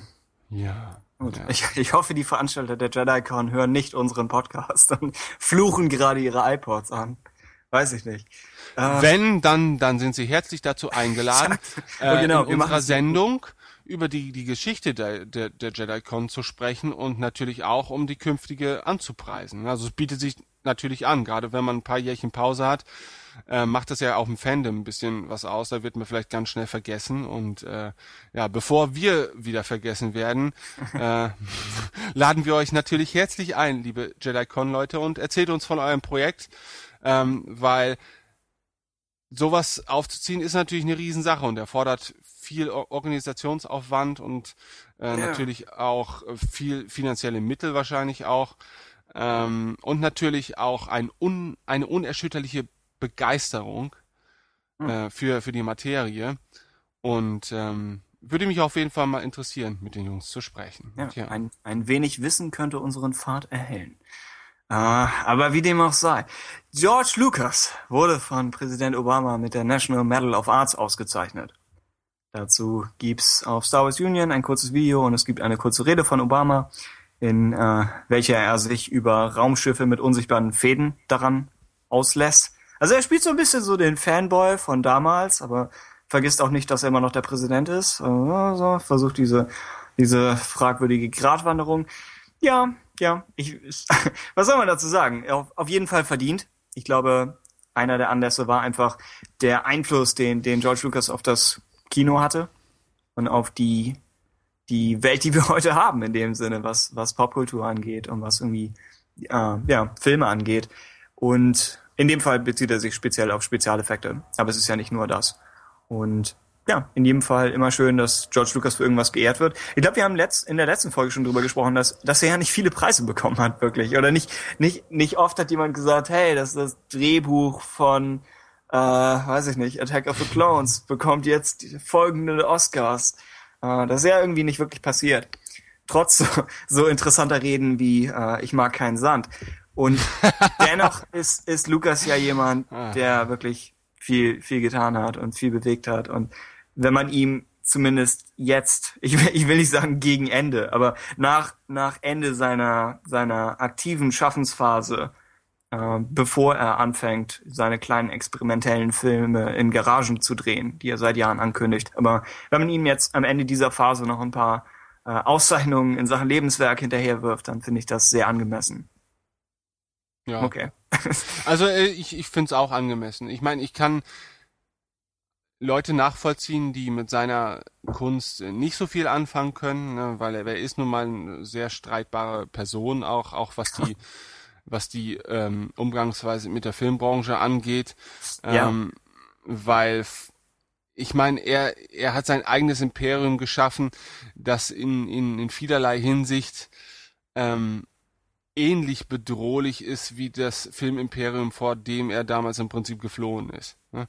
Ähm, gut, ich, das ist jetzt auch übertrieben dargestellt. Lukas-Film hat auch nicht mehr die Macht in seiner Gänze, die es vielleicht mal vor 20 Jahren noch hatte. Mhm. Also wenn, wenn man mal sich an Zeiten zurückerinnert, wo ILM einfach äh, das absolute Maß der Dinge war, was Spezialeffekte angeht, da hat man heutzutage viele Mitbewerber äh, auf, auf dem Markt, die einfach ähnlich hervorragende Leistungen erbringen können oder die, man hat mittlerweile technisch einfach auch ein Niveau erreicht, wo man sich nicht mehr so viele Gedanken machen muss, ne, um die um Umsetzbarkeit, weil man eben in der Regel im Prinzip schon so gut wie alles umsetzen kann. Ähm, da ist man eher vielleicht ganz gut beraten, wieder damit sich auf auf auf äh, auf Elemente zu konzentrieren ne, und vielleicht mal irgendwo den Riegel vorzuschieben. Mhm. Ne, wie man ja am Hobbit sieht. ah, okay, vielleicht. Ah, ich habe gerade so ein bisschen so meine Ho Hobbit-Hasswochen. Also, ja, du, du, verwendest diesen Podcast hier als Traumabewältigung. Ich, ich höre wohl nicht. Selbst, das ah. machst du auch. Du machst es nur etwas subtiler als ich. Das, das, okay. das kann ich halt nicht. Ich bin mein, ein, mein Clone Wars Trauma muss hier irgendwann noch bewältigt werden, aber nicht heute. Ein, ein Und meine heimliche Liebe zu Ahsoka. Ach, ja. Auch die muss das aufgearbeitet werden. Wirst können. du je darüber hinwegkommen? Nicht Niemals. sicher. Dieses schiefe Grinsen, das sich in jeder Folge wiederholt. Ah, okay. Nun gut. Was haben wir noch an, in Sachen Newsflash? Äh, weitere Auszeichnungen für Ewan McGregor. Er bekommt den Order of the British Empire äh, für herausragende Schauspielleistungen und seinen Einsatz für wohltätige Zwecke äh, in seiner Funktion als UNICEF-Botschafter. Hm. Ja, finde ich gut. Ewan McGregor ist eine coole Sau und der hat ja. alle Preise der Welt verdient und hm. Äh, einer der, der positivsten Aspekte der Prequels, meiner Meinung nach, dieser Mensch. Ja, ja. Sehr, auch, auch wenn er, wie eingangs angesprochen, ein bisschen Probleme damit hatte, einfach nur vor Greenscreen zu Schauspielern, denke ich, hat er schon eine gewisse Begeisterung dabei. Und er spielt so ein bisschen die, die Han Solo-Rolle der Prequels, so der eine Charakter, von dem du wirklich denkst, er gehört in diese Welt. Und auch wenn er den Greenscreen nicht mag, er kann sich davor durchsetzen und kann auch dann noch Schauspielern. Also Daumen hoch, auch wenn, auch wenn er vermutlich nicht dafür den Order of the British Empire bekommen hat, dass er George Lucas Dialoge vorlesen konnte. Aber es, dafür, dafür schätzen wir ihn. Hm. Ja, ja. Danke, Jun. Ja, okay. Abschließend, äh, es gab, wir haben darüber nicht berichtet, wir haben irgendwie einige Sachen ausgelassen und berichtet im Zusammenhang mit uns ist auch immer nur im, im weitesten Sinne zu verstehen, aber es gab allerlei Gerüchte zu möglichen Star Wars Parks oder Erweiterungen der existierenden Disneylands um bestimmte Star Wars Gebiete. Letzteres ist vielleicht ein bisschen wahrscheinlicher. Ähm, seid hiermit informiert, dass es diese Gerüchte gibt und dass es passieren könnte. Und ich gehe stark davon aus, dass es irgendwann passieren wird. Aber wenn, dann wahrscheinlich zuerst in den USA. Oder vielleicht, wo haben wir Disneyland hier? Paris? Paris, ja. Ja, ja, vielleicht, vielleicht. Ich meine, auch in der jetzigen Form, ich war noch nie irgendwo in der Nähe von Disneyland, aber ich glaube, auch in der jetzigen Form gibt es ja immer schon Star Wars Weekends, glaube ich. Und es gibt bestimmte Star Wars Thementage und vielleicht kleinere Attraktionen, oder zumindest Leute. Ja, Star Tours ist ja eigentlich eine klassische Oh ja. Attraktion, die ja eigentlich Ja. seit Jahrzehnten schon in den Disney-Parks zu finden ist. Und, und, und sehr viel Merchandise hattest du eigentlich schon immer, immer schon äh, in den Parks. Also ich war einmal in äh, Disneyland Paris und natürlich auch in Star Tours. Und ähm, ich habe mich damals eigentlich gefragt, ich konnte für mich die Brücke zwischen Disney und Star Wars jetzt zu dem Zeitpunkt überhaupt nicht schlagen. Ähm, aber ich war durchaus von der Attraktion begeistert. Ähm, gut, ich war allerdings auch zwölf, klein und dicklich. Äh, so okay. dicklich, dass mich Schneewittchen abgewiesen hat, das weiß ich noch. Sie hat mich weggeschubst, als ich ein Foto mit ihr machen wollte. Sie hat gesagt, ich beiße lieber in einen vergifteten Apfel, als ein Foto diesen mit diesem kleinen, schrecklichen dicken Jungen Jungen. zu. Ja, Dinge. Und da fing es an, mein, mein, mein, meine das ist das Essstörung. Kindheitstrauma. Ach so. Ja. Okay, das, das wollte ich jetzt nicht wieder Schneewittchen. aufbringen. Okay, gut. Ähm, ja, bevor wir oder bevor du mich weiter deprimierst, ähm, können wir sagen, das Ja. waren sie eigentlich auch schon die News der letzten Wochen. Also wie, wie Tim schon sagte, wir haben uns ein bisschen beschränkt auf die etwas größeren News, wenn auch die in sich auch nicht unbedingt die spannendsten Neuigkeiten sind, äh, wenn es um Star Wars geht. Aber so ist das halt, ne? Das, das Wetter ist gut. Äh, man muss ja auch nicht immer äh, die Zeit ausschließlich mit Star Wars verbringen. Man kann ja auch mal rausgehen und, und schwimmen und die warme Luft einatmen und andere Dinge erledigen. Arbeiten, arbeiten. Du verkaufst ja. das wirklich gut. Atmet warme Luft. Äh, okay. Ja. Leiten wir gerade auf das Thema der Woche hin, ohne dass ich es bemerkt habe. Wir leiten auf das Thema der Woche hin, ein ganz, ganz kleines Thema der Woche, was wir jetzt auch nicht großartig ausschlachten wollen, denn ihr ertragt uns ja mittlerweile auch nun schon wieder, ich glaube, über eine Stunde oder so. Oh mein Gott! Es ist das Thema der Woche! Ja, ich sehe es auch. Auf Kurs bleiben, Renegade 3. Ähm, ja, das Thema der Woche.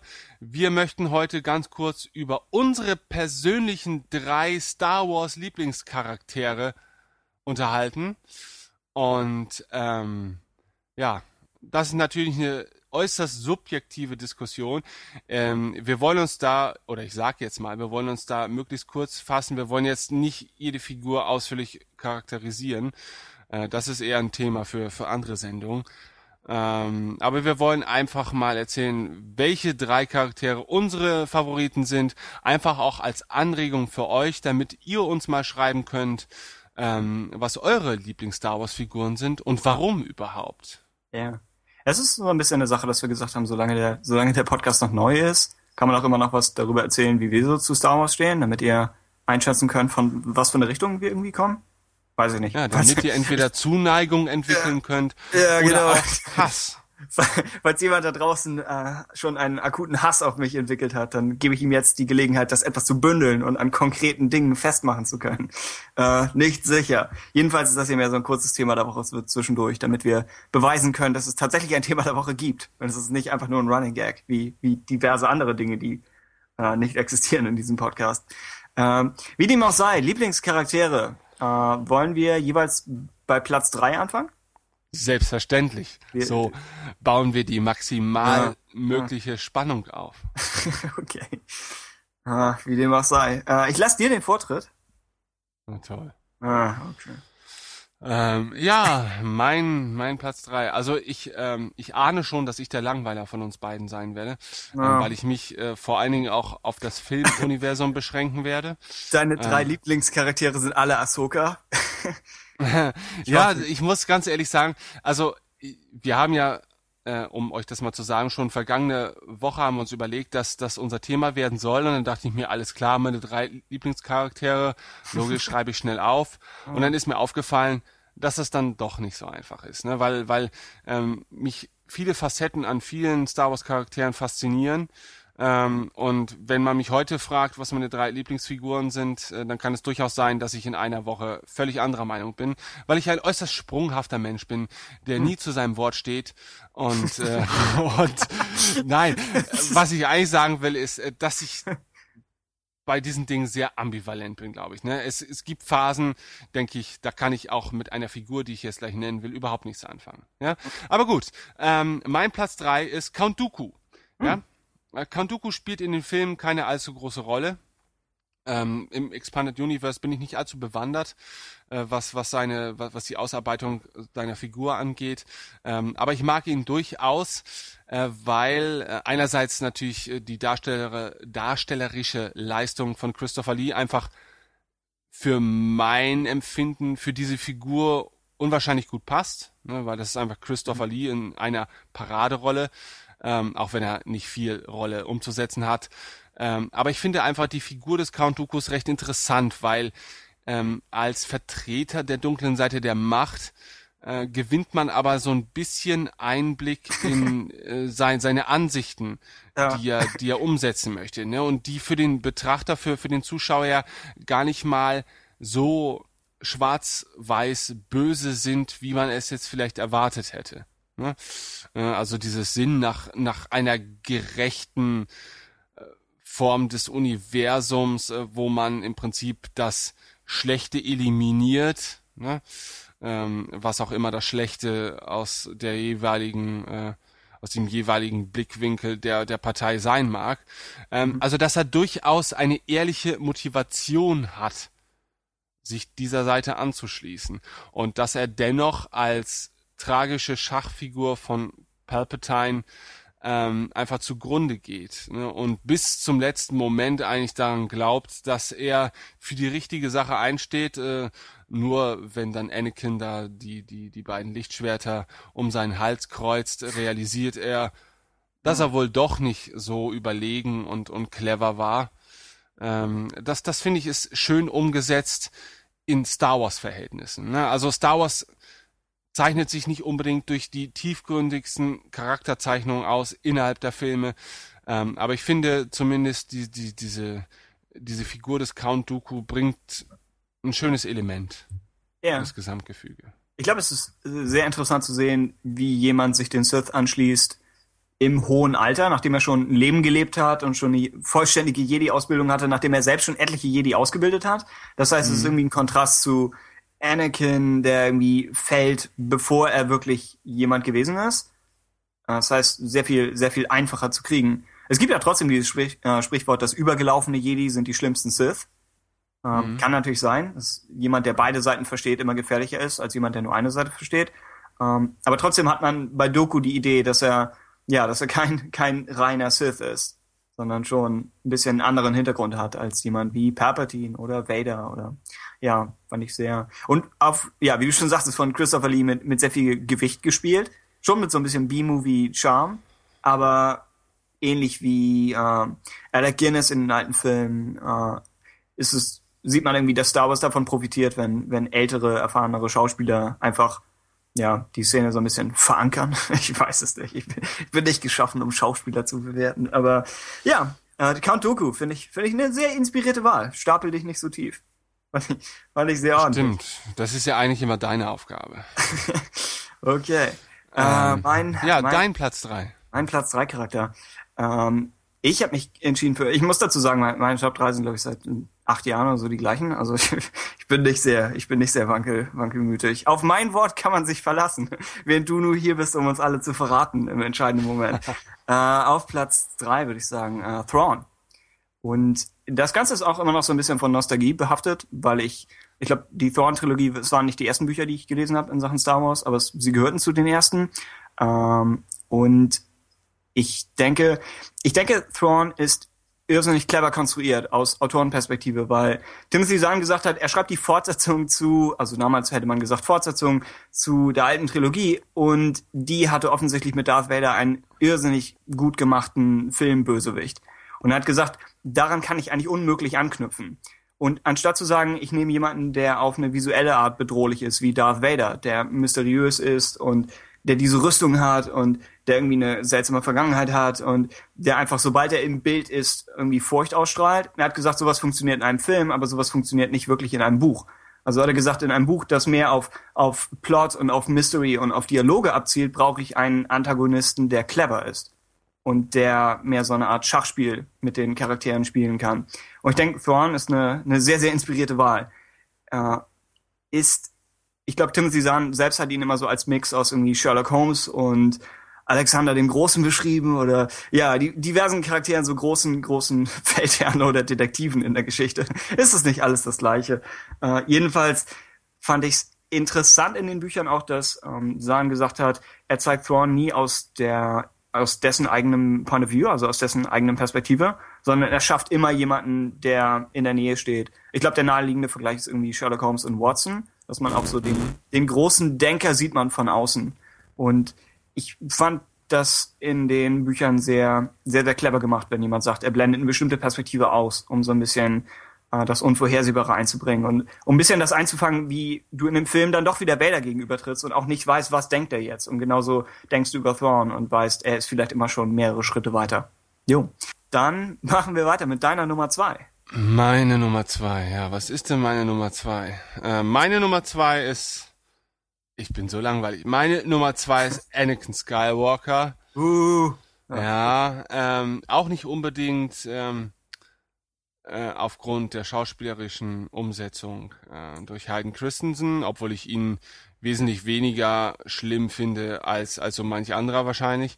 Ähm, aber weil er natürlich als tragische Hauptfigur äh, der Star Wars Filme ähm, eine eine schöne Geschichte im Prinzip äh, darbietet und natürlich als Zentralfigur, auch wenn er natürlich in Episode 4 bis 6 äh, wesentlich weniger zentral äh, dargestellt wird als in den Prequels, ähm, für mich sehr wichtig, weil es die klassische Geschichte über eines Helden, über einen Helden ist.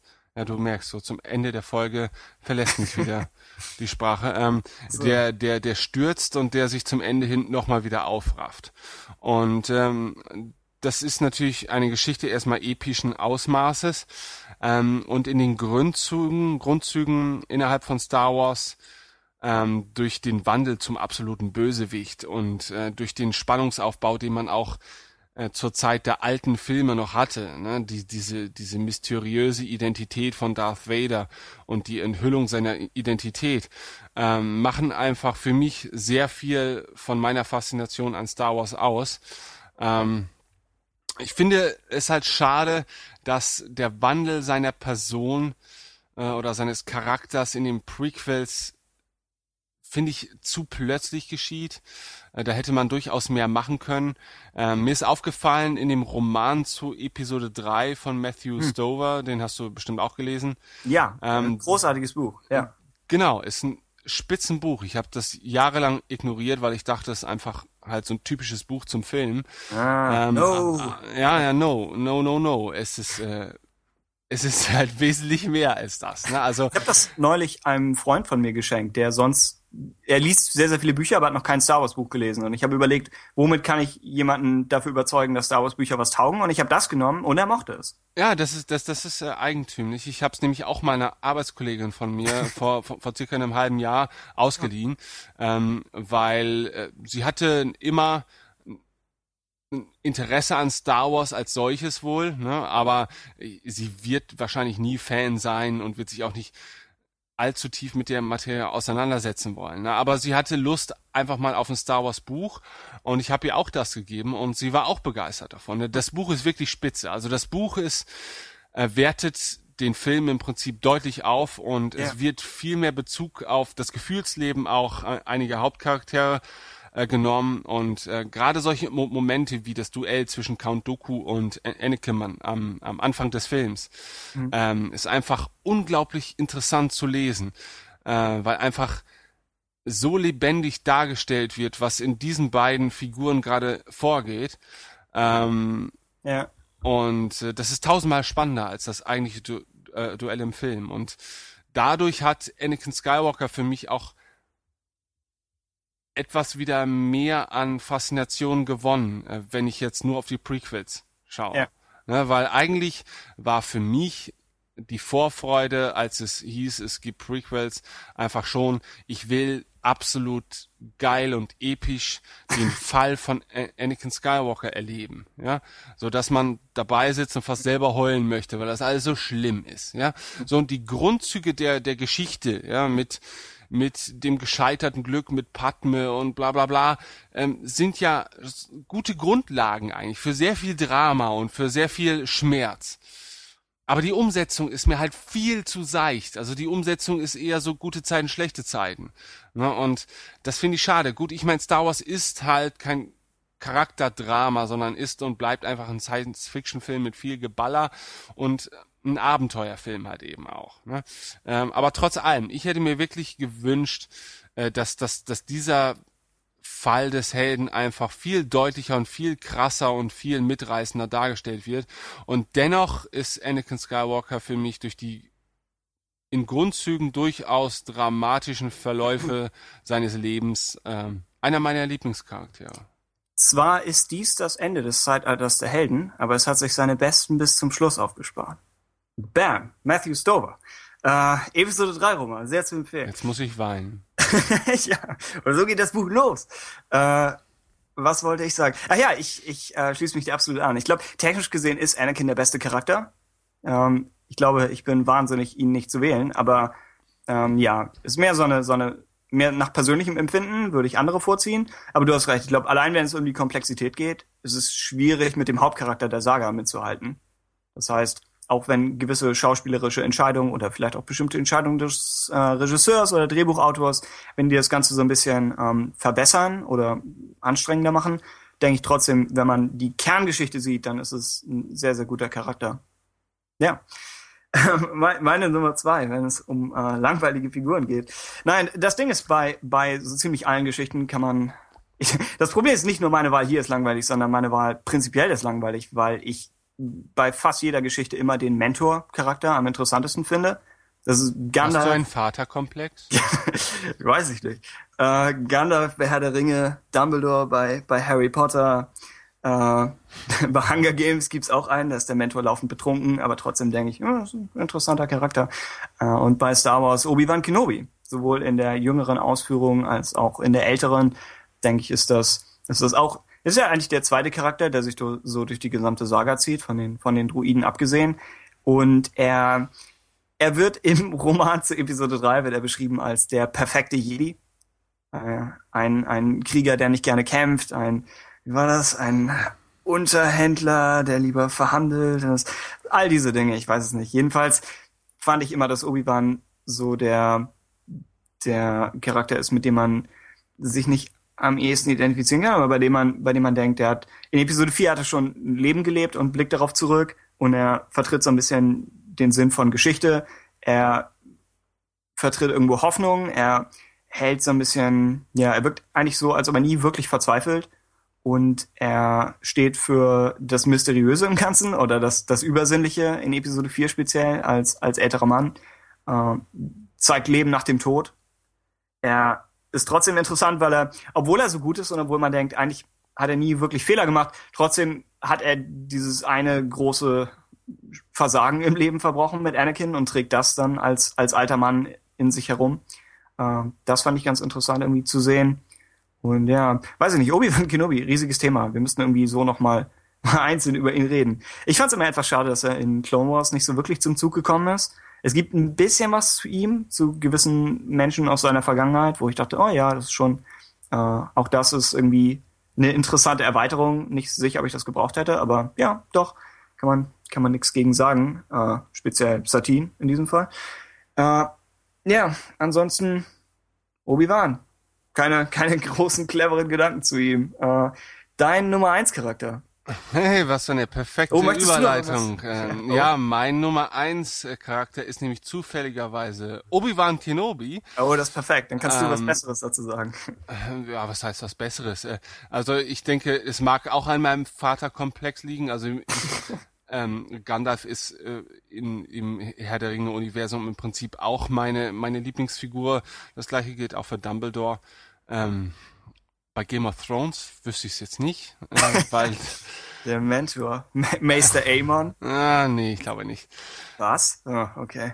Na, ja, also er wäre aber nicht meine Lie- Lieblingsfigur. Da gibt es einem einfach viel zu viele Figuren, für die ich irgendwie Okay, ja. Sym- Sympathien hege, weil man sie alle irgendwie nachvollziehen kann in ihren Beweggründen, aber alle auch irgendwie was Verachtenswertes mittlerweile an sich haben. Aber egal.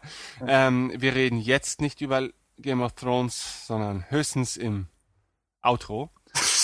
Ähm, ja, äh, ja, Obi-Wan Kenobi halt eben auch, er verkörpert für mich halt auch im Prinzip den perfekten Jedi, dieses, dieses, also, er, wie du sagst, er ist kein geborener Kämpfer.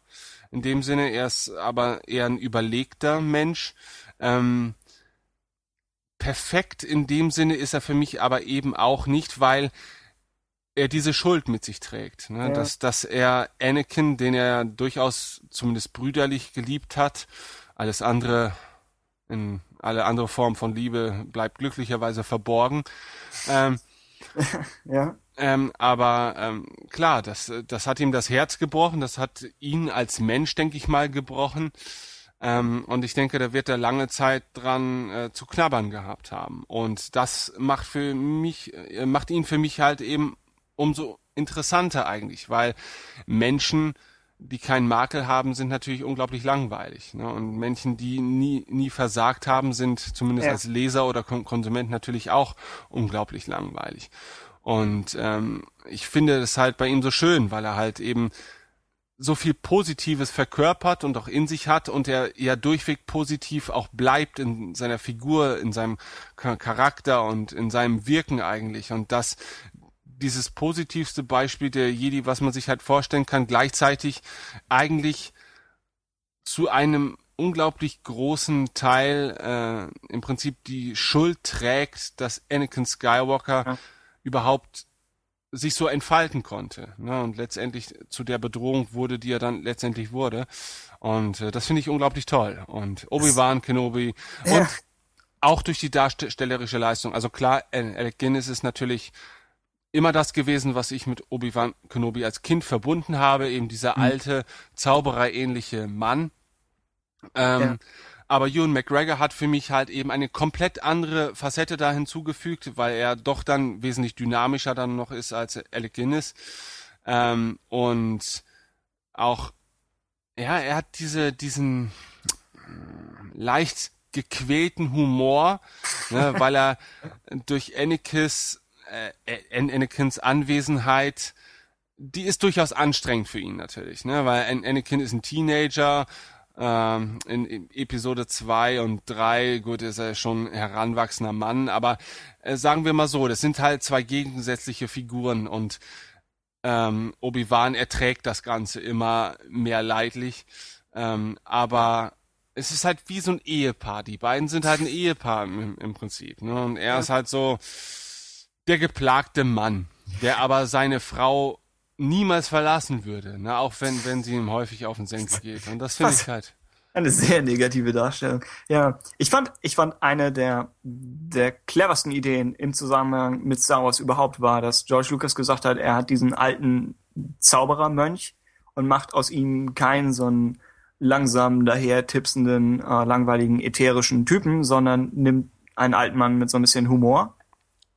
Und ich denke, das ist, das sieht man wie clever das ist, sieht man fast noch mehr in den Prequels, wo du das Problem hast, wenn du einen Mönchsorden repräsentieren willst und du willst dem, dem du willst eigentlich Mönchscharaktere haben oder fast geistliche Krieger, sowas in der Richtung, ähm, dass du trotzdem sagst, du nimmst jemanden, der der Galaxis mit so einem, mit so einem Zwinkern begegnet und mit so ein bisschen trockenen Humor. Ich finde das mhm. eigentlich ganz, ganz clever gemacht, weil es, das ist ein Charakter, Obi-Wan ist ein Charakter, der so schnell hätte langweilig werden können. Und er ist es trotzdem nicht, durch, durch die Art, wie er geschrieben ist und durch die Art, wie er, wie du schon sagst, geschauspielert ist. Ja, kann man, kann man nichts gegen sagen. Und es ist einfach dieses beeindruckende Positive im Ganzen, dass wenn, wenn dein gesamter Orden vernichtet wird, unter anderem von einem Mann, den du ausgebildet hast, und du trotzdem noch zu Luke sagen kannst, wir machen das schon, das, wird schon alles werden. Äh, mhm. Das weiß ich nicht. Finde ich, finde ich sehr, sehr aufbauend. Jo.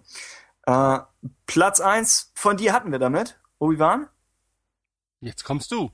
Ja, ich meine dem, dem wenig einfallsreichen Mentor-Prinzip folgend. Äh, mein Lieblingscharakter ist Yoda. Äh, ich kann's, ja, ich, ich kann's kaum begründen, bis, bis auf die naheliegenden Dinge hin.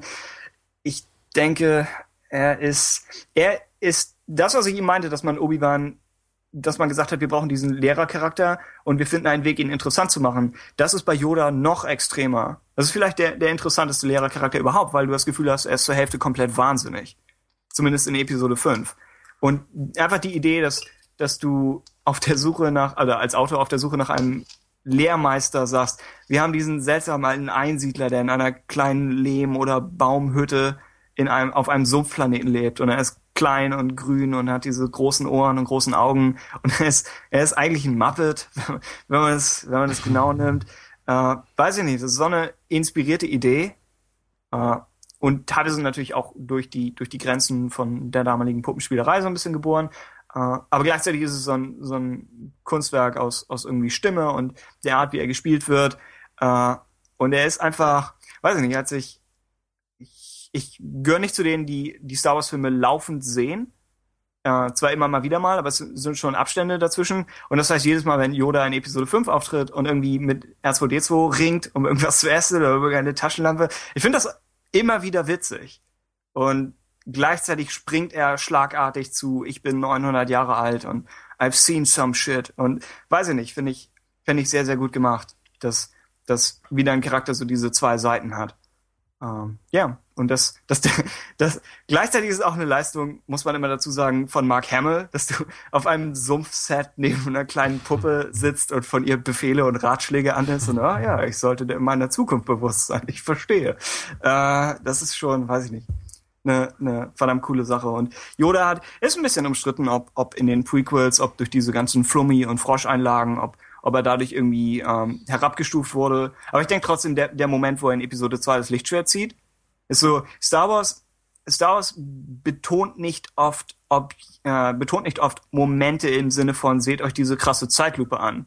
Aber als Yoda in, in Episode 2 das Lichtschwert zieht, hat George Lucas gesagt, das ist ein krasser Moment. Da müssen wir diesen Kameraflug machen und wir müssen so ein bisschen in die Zeitlupe gehen, mhm. äh, weil das einfach extrem cool ist. Und was immer danach folgt mit irgendwelchen extremen Hüpfeinlagen, ist immer noch, ich meine, am Ende, am Ende ist es realistisch. Äh, es gibt zum Thema Yoda, es gibt äh, ein Buch, über das nie jemand spricht. Ich fand es damals großartig. Ich hoffe, es ist nicht nur Nostalgie, aber äh, Dark Rendezvous. Äh, ich weiß nicht mal von wem. Sean, Sean Stewart, Sean Williams, nicht sicher. Äh, es dreht sich um ein Buch, in dem Yoda als Lehrer auftritt zur Zeit der Klonkriege.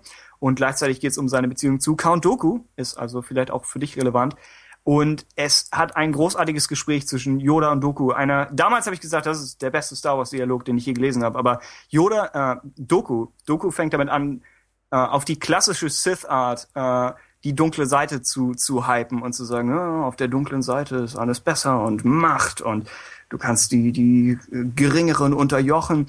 Äh, und all diese Dinge, auf die wir äh, andere, andere äh, haben hereinfallen sehen, Anakin und diverse andere Charaktere irgendwie aus dem EU. Wir haben so oft gesehen, wie die Sith erfolgreich junge Jedi bekehrt haben. Und in diesem Fall haben wir Count Dooku, der versucht, Yoda zu bekehren. Und nicht nur zerstört ihn Yoda komplett, Die, die ganze, die ganze Philosophie der dunklen Seite wird komplett gegen die Wand gesetzt. Sondern er sagt, wenn du es tatsächlich schaffen würdest, mich zu bekehren, dann hätte die Galaxis wirklich ein Problem. Wenn Yoda böse wird, dann habt ihr alle nichts mehr zu lachen. Und da dachte ich, das ist eigentlich, das ist eigentlich verdammt richtig. Äh, ja, und gleichzeitig ist es irgendwie eine, eine schöne Geschichte über Yoda, wo er sagt, selbst in Zeiten des Krieges müssen wir irgendwie immer noch, noch Hoffnung behalten und denkt nicht, dass, dass, dass alles mich nicht berührt, bloß weil ich manchmal ein bisschen witzig drauf bin, sondern das ist meine Art, damit umzugehen und irgendwie meine Art, ein Lachen in die Welt zu bringen. äh, wie dem auch sei, Yoda, mein, mein Lieblingscharakter hier. Jo. Soll ich ha? noch was dazu sagen? ja, ich bitte darum. Okay. Ähm, äh, ja, ich, ich betrachte Yoda in den äh, Prequels und in der alten Trilogie immer unterschiedlich eigentlich. Also mhm. Yoda für mich als Figur ab Episode 5 oder in Episode 5 und 6 grandios, also das erste Auftreten äh, auch für mich immer wieder ähm, gleich wundervoll. Also das, das nutzt sich in keinster Weise ab, finde ich. Ja. Äh, dieser Charme der Puppe macht wahrscheinlich auch einen gewissen Reiz aus, aber auch die, diese Schrulligkeit ähm, ist einfach unübertroffen gut. Ne? Und ähm, der krasse Gegensatz eben zu dem, was er alles erlebt hat und ähm, was er noch erleben wird, äh, zumindest in Form der Ausbildung von Luke Skywalker.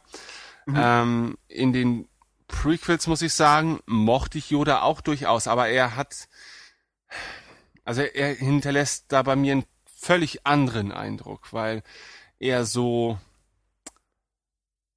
allwissend, immer weise ja. und äh, fast schon zu perfekt ist. Also sein, seine schrullige Seite kommt dort nicht wirklich durch. Ja, sie ist ja, in Dark Rendezvous mehr drin. Ja, ja okay. Und, und das finde ich halt schade, weil ich ich verstehe diesen Wandel dann halt zu Episode 5 nicht. Außer vielleicht in dem Sinne, dass er dann halt schon so lange auf Dagobah ist und mit anderem Ungetier äh, Selbstgespräche führen musste wahrscheinlich, dass er sich so entwickelt. Ne? Aber wie gesagt, für mich ist diese Schrulligkeit halt immer ein großer Bestandteil seiner Person gewesen und ja. ich war halt ein bisschen enttäuscht, ähm, dass es in den Prequels nicht der Fall war. Wobei ich auch allerdings sagen muss, ich glaube, so ein perfekter, in Anführungsstrichen, CG-Yoda mhm. wirkt, wenn er schrullig ist, wahrscheinlich auch einfach längst nicht so sympathisch wie, wie ein Muppet. Ja, mhm. weil Muppet zeichnet sich durch das, was er sagt, aus, aber auch durch seine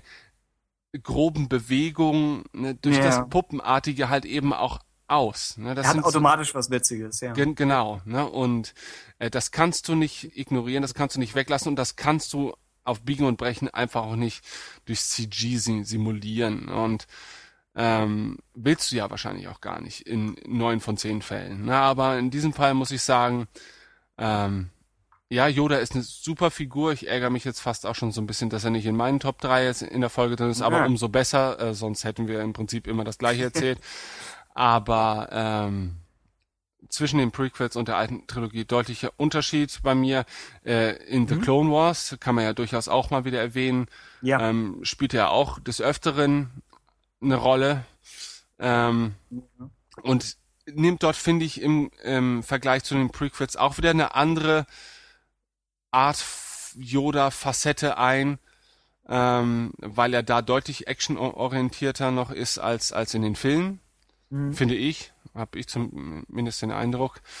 Ähm, und die Seite mag ich auch, wie gesagt, aber ich kann irgendwie, das sind für mich fast im Prinzip dann drei verschiedene Charaktere oder Interpretationen von einer Figur ja. und keine davon ist so wirklich die in Anführungsstrichen wahre Darstellung äh, eines Yodas. Ja.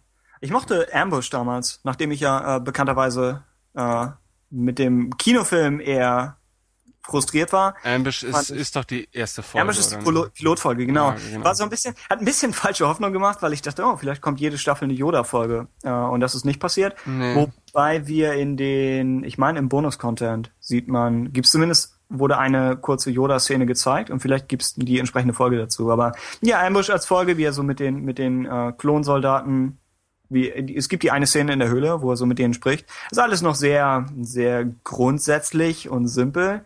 Aber, Hat mir aber richtig gut gefallen, vor allem, Ja. weil, weil sein, sein Action-Gehopse in dieser eh schon stilisierten Umgebung einfach Ja. besser funktioniert äh, und nicht so out of place wirkt wie vielleicht in Episode 2. Ja, das Design ist ein bisschen so fliegenmäßig. Weiß ich, ich glaube, als wir damals, als The Clone Wars angekündigt wurde, war Yoda einer der ersten Charaktere, den man gesehen hat. Und als das Design gezeigt wurde, dachte ich so ein bisschen, äh, nicht ganz sicher. Aber ja, Ambush mochte ich. Und in Bewegung, genau, in Bewegung funktioniert es. Und wie viele der nicht menschlichen Charaktere, habe ich das Gefühl, in Clone Wars, funktioniert er wirklich sehr, sehr gut. Vielleicht auch, weil wir ihn schon als Animation kennen, sei es nun als als äh, Puppe oder als ähm, CGI-Animation. Ja, man hat halt keine reale Referenz in dem. Ja, Sinne. genau, genau. Äh, tja, okay, das, das wär's zu den, zu den Top, äh, zu unseren Top-Charakteren. Nicht, nicht das relevanteste Thema der Woche, das wir je hatten, aber auch nur eines von drei oder vier, glaube ich. Also es gab noch nicht so viele Themen. Äh, Wir stehen äh, zu unserem Wort, also auch für seichte Unterhaltung. Ja, man, Ja. man braucht auch mal ein bisschen was zur Entspannung. Das wird euch Das jetzt wird- nichts bringen, wenn ihr euch immer nur aufregt beim Ah, Es Zuhören. wird zunehmend seichter. Nein, nein. Ähm, um, um den Bogen zu weiteren Themen der Woche zu schlagen, ähm, in Sachen Leserfeedback haben wir von zwei Leuten äh, Vorschläge bekommen, was wir als Thema machen konnten. Radio Tatooine.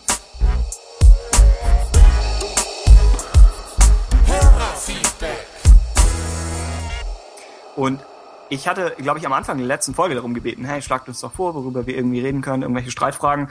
Und als ich das gesagt habe, äh, habe ich fast herausgefordert, dass unsere Hörer äh, mir die Grenzen meines Wissens aufzeigen, indem sie Themen vorschlagen, von denen ich keine Ahnung habe. Äh, unter anderem schlägt äh, Matthias Völker, hat auf dem Tumblr er vorgeschlagen, äh, was in Richtung Filme, die Star Wars als Referenz nutzen, zu machen. Also wahrscheinlich Filme, die speziell auch von der Handlungsstruktur und von bestimmten Archetypen Gebrauch machen in Sachen Star Wars, kann ich mir fast vorstellen. Ist vielleicht ein bisschen schwierig, was dazu zu machen, weil die Hero's Journey ja immer noch reinspielt. Aber, und teilweise, weil irgendwie jeder moderne Blockbuster leicht, oder zumindest Star Wars ein bisschen was zu verdanken hat. Äh, In jedem Fall danke für den Vorschlag. Wir grübeln drüber nach, würde ich sagen. Ja? Ist interessant die Frage auf jeden Fall, weil ja Star Wars selbst schon eigentlich eine Re Referenz auf sehr Oh viele ja. andere Werke ist. Ne? Und da ist die Frage, ähm, da muss man natürlich ein bisschen di- differenziert dann äh, beziehen sich oder referenzieren irgendwelche Filme sich wirklich auf Star Wars oder vielleicht sogar auf die Ursprungsreferenz. Ne? Das, Mhm. Aber durchaus ein interessantes Thema. Vielleicht äh, ist er dann ja zu Gast und kann uns mal aufklären. Ja. wir, wir, für die meisten Themen der Woche müssen wir uns, glaube ich, irgendwelche externen Experten angeln. Ich glaub, glaube, wir haben, wir haben nicht, wir haben wahrscheinlich von allem so ein bisschen Ahnung, aber von nicht so wirklich viel. Äh, Zieh mich, zieh mich doch nicht in dein Boot mit rein. oh ne? ja, genau. Denn Du hast unglaublich viel Ach Ahnung. so, nein, ich wollte ich sagen, bin wie immer der normale Mensch, der versucht, okay. die, die Brücke. zu schlagen Ja, zwischen mir und dem Rest. der zwischen deiner Allmacht und, und, okay. und, und keine Ahnung. Ein Thema, das deine, das deine Allmacht oder Allwissenheit ansprechen könnte, wäre äh, Star Wars Actionfiguren. Vorgeschlagen von Rocky Balboa, auch, auch zum Thema Allmacht. Äh, auch auf dem Tumblr. Äh, Actionfiguren könnte man drüber sprechen. Ich meine, es gibt mehr als genug. Aber auch hier, ich habe nicht so wirklich Ahnung davon. Aber Also da wäre es ja auf jeden Fall geil, wenn man dann einfach mal wirklich aber so einen Hardcore-Sammler mal in der Ja. Sendung hätte, ne? der einem wirklich erzählt, wie er über Jahrzehnte hinweg jetzt schon äh, seiner Leidenschaft danach geht. Das stelle ich mir durchaus wahnsinnig interessant vor. Das andere auch. Ich will, ich will die Themen jetzt nicht, ja. ich will die Themen jetzt nicht werten. Die sind beide wahnsinnig interessant. Ja. Alle Themenvorschläge, die wir eigentlich bisher bekommen haben, sind. Star Wars ist halt ein schier unendliches Feld, ne? Weil, Ja. weil es ist ja fast schon eine Art Parallelrealität, in der du all das diskutieren könntest, im Prinzip, was du auch über die eigentliche Realität ja. diskutieren kannst. ne? Und das äh, macht natürlich auch einen gewissen Reiz aus. Und ähm, ja, also wir sind am Ball durchaus. Wir haben ja auch schon öfters mal angekündigt, äh, dass wir auch noch weitere Themen in Planung haben. Ne? Wie immer sitzt auch uns ein bisschen die Zeit im Nacken. Also Ja. Wir haben das heute auch wieder gemerkt. Also ihr dürft das ruhig wissen. Es ist jetzt 23.39 Uhr. ähm, und um diese Uhrzeiten wollten wir eigentlich nie aufnehmen. Ähm, aber aus beruflichen Gründen müssen wir halt auf solche Uhrzeiten jetzt zurückgreifen. Ähm, deswegen, also wenn wir, oder wenn zumindest ich, noch schläfriger wirke als sowieso schon, dann mag das durchaus auch dadurch bedingt sein. Ähm, und der Abstand zur letzten Folge, das waren jetzt drei Wochen, okay, das haben wir uns ja so oder so eigentlich so als stille Regel gesetzt. Ähm, man hat so oder so natürlich im, nicht immer unglaublich viele interessante News zu berichten äh, und auch nicht immer, sag ich mal, hat man Zeit, ein Thema der Woche in seiner ganzen, äh, in seinem ganzen Ausmaß vorzubereiten auch immer, ne? in diesem drei Wochen Rhythmus.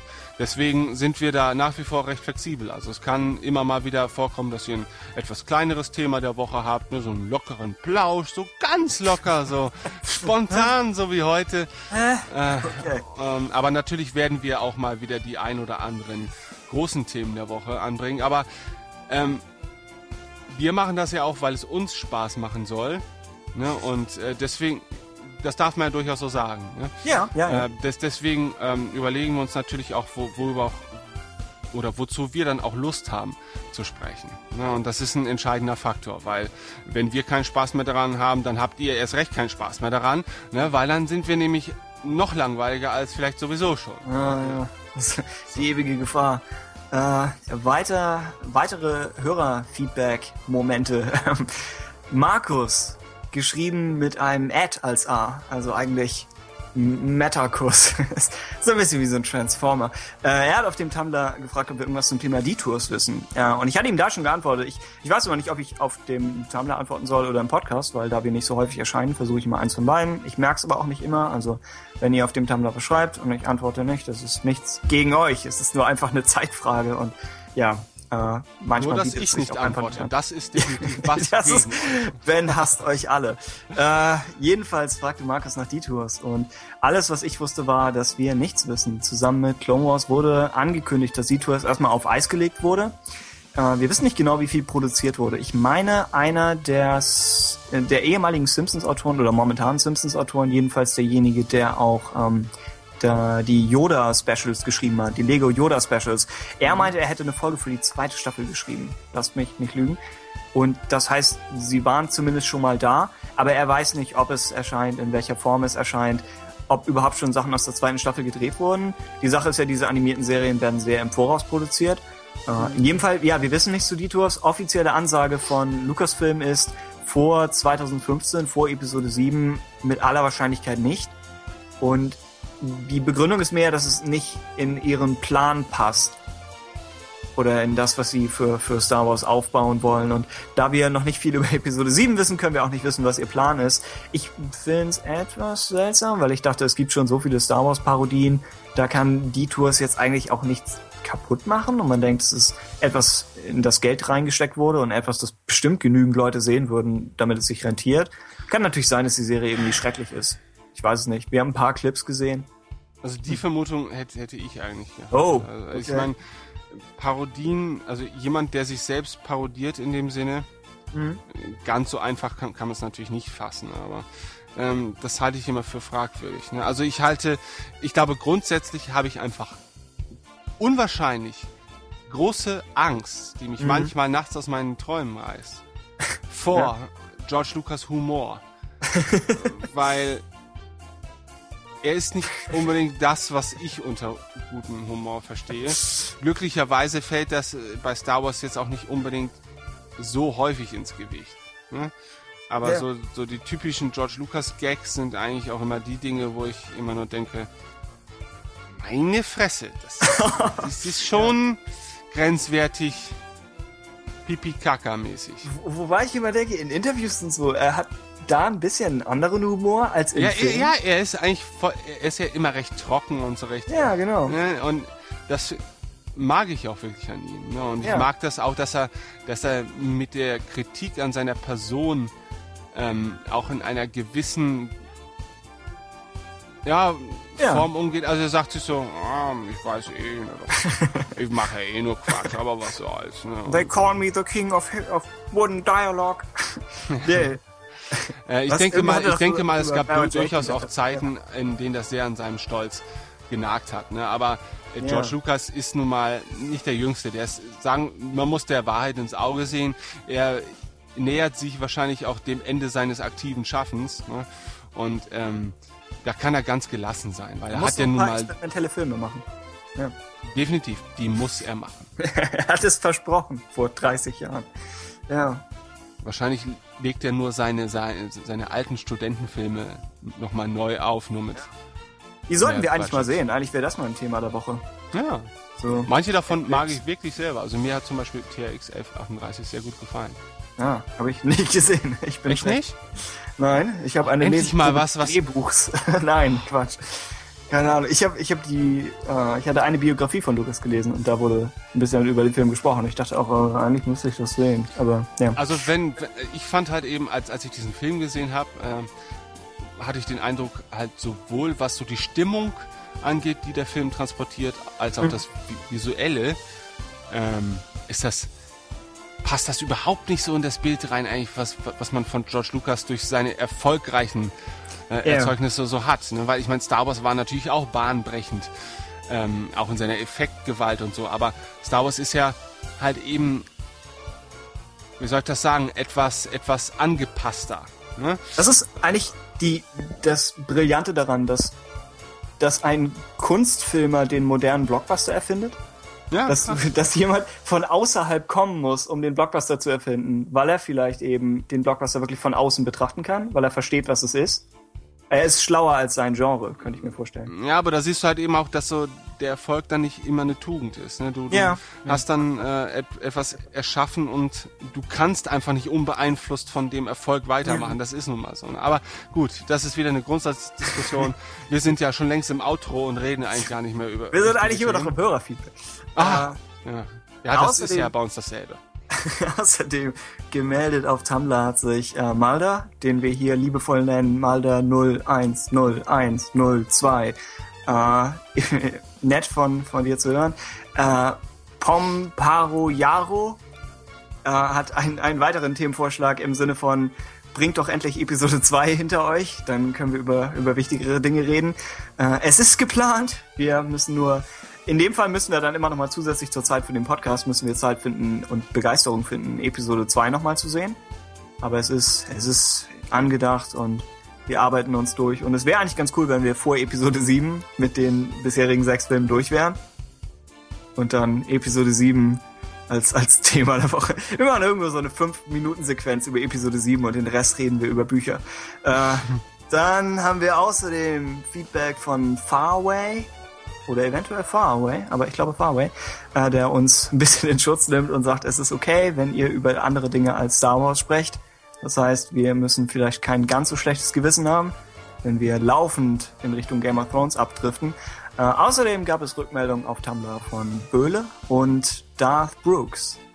Huh. Der, ähm, der weniger gefährlichen Darths, aber trotzdem, trotzdem sehr sympathische. The Darth of Brooklyn. Nein, äh, ja, Dankeschön an euch alle. Wie immer, wenn irgendjemand mit uns in Kontakt treten möchte. Äh, es gibt unseren Tumblr auf, ich glaube, Radio Tatooine.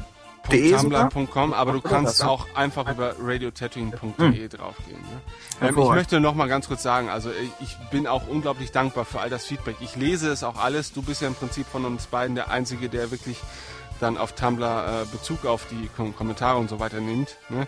Ähm, das ist bei mir auch wirklich keine böse Absicht. Ne? Ähm, aber ich weiß nicht, ich habe ich komme einfach nicht dazu.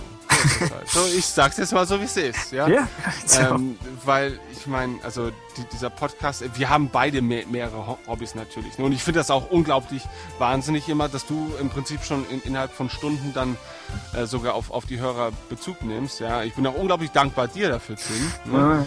ähm, weil, weil die Zuschauer, äh, die Zuhörerreaktionen sind ja im Prinzip das einzige, den, der einzige Lohn, den wir eigentlich kriegen. ne? Und ähm, Ah, ja. deswegen bin ich auch froh, dass die Reaktionen ja eigentlich auch stetig zunehmen. Ne? Also Star Wars ist halt auch ein gutes Diskussionsthema. Da kann man halt eben gut eine Meinung zu haben. Ne? Als, Ja. als vielleicht zu, zu manch anderen äh, Themen-Podcasts. Und deshalb bin ich halt eben unglaublich froh darüber, dass, äh, dass, dass, dass man uns durchaus zustimmt bei dem, was wir erzählen, aber dass man auch anderer Meinung ist und so weiter. Und genau das wollen wir eigentlich auch. Ne? Weil wir sind ja auch nur zwei Fans mit unserer Meinung. Und wir wollen hier auf keinen Fall den ultimativen äh, Star Wars Wissenspodcast ähm, an, an den Mann bringen, ne? weil Ja. uns unterlaufen Fehler. Ne? Gut, dir nicht, aber Ah, doch, ähm, du bist ja Teil von uns, deswegen darf ich uns sagen und ich bin ja auch Teil von uns. Ah. Ähm, und ich finde das auf jeden Fall ultra spannend und ich freue mich auch immer über weiteren jeden Kommentar und natürlich auch über Rezensionen auf iTunes. Ähm, denn iTunes ist ja nach wie vor, darf man durchaus sagen, das zumindest am meisten verbreitete Podcast-Verzeichnis. Und ähm, ja, da scheinen wir auch nach wie vor ganz guten Anklang zu haben. Äh, da möchte ich mich an dieser Stelle bedanken bei den Benutzern mit den glorreichen Namen Sigi Ja, ja. Okay. Dann haben wir noch, wen haben wir noch, Tim? Äh, 19 Basti 91. Oh ja. Ein Basti aus einem der komplizierteren Geburtsjahre. Oh ja. Ja. Dann selbstverständlich noch Yoda04, ja. Äh, Äh, dann einen jungen Herrn oder junge Dame namens Hail to the King. Ich, ich hatte erst überlegt, ob ich auf dumm stelle und es Hail to the King ausspreche, irgendwie so in einem Wort, aber ich kann es noch nicht mehr erfolgreich. So viel dazu. Aber danke auch dir. für kannst einfach nicht dumm sein. Das, du bist wirklich arm. Dreh mir das nicht wieder um hier. Le les den verdammten letzten Namen vor. Okay. Und natürlich auch an Tobias Stieber, Oh ja. ähm, dem wir das Prädikat äh, Zachary Quinto unter den Podcast zu verdanken haben. Und Ja. ähm, wie gesagt, das, das nehmen wir durchaus ernst und bedanken uns aber auch natürlich auch dafür. Ne? Also ähm, Ich fand das echt positiv gemeint, ja. doch, ich Äh. finde das auch positiv gemeint. Ja. Ja. Er hat uns auch fünf Sterne gegeben, hat Oh ja, gesagt, Mensch. Ja, wir dann sind durchaus ver verbesserungswürdig, aber das wissen wir, glaube ich, auch selber. Oh ja. Ähm, aber wir geben uns halt weiterhin Mühe und äh, ich denke, wir werden noch eine Menge Spaß mit uns und mit euch und Ja. mit Zachary Quinto haben. Jegliches Feedback wird den Podcast besser machen. Also sagt uns nicht nur, worüber ihr uns diskutieren hören wollt, sondern sagt uns auch, was ihr, was für eine Art von Podcast ihr eigentlich hören möchtet. Ich meine, wir kennen beide so andere Star Wars Podcasts und schauen, glaube ich, so ein bisschen, was uns an denen gefällt und was nicht so. Äh, Aber gleichzeitig ist es nicht, nicht so ganz einfach, es immer, es immer äh, selbst besser zu machen. Also ist es auch eine, eine sehr, sehr hilfreiche Lektion. Zum Beispiel habe ich, ich habe jahrelang über den damaligen Ford, Forcecast, habe ich mich ein bisschen geärgert, dass sie nie über Bücher gesprochen haben. Und jetzt, wo ich selbst auf einem Podcast bin, haben wir gerade zum ersten Mal über das EU gesprochen und trotzdem nicht so richtig. Das heißt, ja, sobald man erstmal das Ganze aus dieser Perspektive sieht, denkt man, oh, ist gar nicht so einfach irgendwie. Äh, für alle was, für alle was dabei zu haben. Ja. nee, definitiv nicht. Ja, gut. Also, nochmal Dankeschön für die Rezension. Ähm, ja, was gibt es sonst noch zu berichten? Ich denke, wir sollten euch so langsam mal aus dieser Folge Ja, entlassen. genau. Und diesmal texten wir euch nicht mit Game of Thrones zu. Ähm, Das verschieben wir auf später, wenn die Spoilergefahr nicht mehr so groß ist. Äh, doch äh, kann man immer wieder sagen, guckt euch die Serie an, ist durchaus lohnenswert. Ich habe heute dann noch von der Serie gehört, die habe Oh. ich vorher überhaupt nicht auf dem Radar gehabt. Vikings, hast du die schon mal gesehen? Äh, von einem History Channel oder so. Genau, Das- genau. Die Der erste Dramaserie. Ich habe sie nicht gesehen, aber ich habe ein bisschen was darüber gelesen. Ja. Hat auf IMDb auf jeden Fall wahnsinnig gute Bewertungen. Hm. Ähm, und passt natürlich total in meinen, meinen, meinen Ah, das Mittelalter ruft. Ja, ja. Oh. Ähm, äh, muss ich mir auf jeden Fall mal reinziehen. Also, falls ihr Vikings mal gesehen habt, könnt ihr natürlich auch das schreiben und mir sagen, ob ich das gucken sollte oder nicht. Hm. Ähm, so nehmt ihr mir schon mal eine weitere Last aus meinem Leben. und vielleicht auch aus Tims Leben, wenn er es denn vielleicht mal schauen möchte. Ähm, ja. Ich gucke gerade Sopranos, hat man mir auf, auf DVD ausgeliehen. Gilt als wahlweise die zweitbeste oder beste Serie aller Zeiten. Deswegen habe ich gesagt, oh, vielleicht kann ich mich nicht länger drum drücken. Ja, Sopranos habe hab ich auch noch auf meiner Watchlist. Ja, ist tatsächlich sehr gut. Ich weiß noch nicht, ob ich mit Superlativen ankommen würde, aber ich habe auch erst so die ersten sieben, acht Folgen gesehen. Also, mal schauen. Ist halt auch im- immer schwierig, so wenn, wenn man- Serien ähm, haben natürlich einen, einen geringeren Wiedersehwert als jetzt zum Beispiel ein Film, einfach dadurch, dass sie auch viel zu lange laufen. Ja? ähm, und Kann deswegen äh, glaube ich, wird man Serien vielleicht auch eher wieder durch, durch was Neues, was kommt, verdrängen, als das bei Filmen der Fall ist. Vielleicht. Ne? Weil man sich nicht immer wieder dopen kann, indem, indem man die ganze Serie sich neu ansieht. Ne? Und so ein Film, so ein Lie- Lieblingsfilm, den kann man sich schon eher mal wieder reinziehen. Ähm, aber ich weiß gar nicht, was ich jetzt damit eigentlich sagen wollte. es ist Zeit, uns von Ah. euch zu verabschieden. Okay. Ähm, und mich auch von dir, Tim. Vielen Dank, Tim, dass du wieder dabei warst. Ebenfalls vielen Dank. Ja, ich freue mich immer wieder. Ja, und äh, auch wenn ich anfangs eigentlich total übermüdet war und ich dachte, ich halte nicht mal eine halbe Stunde durch. Gut, ich konnte tatsächlich nicht länger als eine halbe Stunde äh, fehlerfrei sprechen, aber durchaus äh, wieder mal sehr amüsant die Folge. Ich Und- sabbel die erste halbe Stunde eigentlich nur sinnlosen Quatsch zusammen. Die letzte halbe Stunde auch. Das heißt, ich hänge von Folgen ab, die länger sind als eine Stunde. Weil ich sonst keine gute Phase habe. Nein, Nein. also ich finde, du, du redest die erste halbe Stunde immer so viel, dass Leute, dass so Durchschnittsfans wie ich sich dann erstmal schlecht fühlen, Ach aber so. gleichzeitig motiviert sind, äh, ein bisschen Kontra zu geben. Was nie verkehrt ist, ja. ja.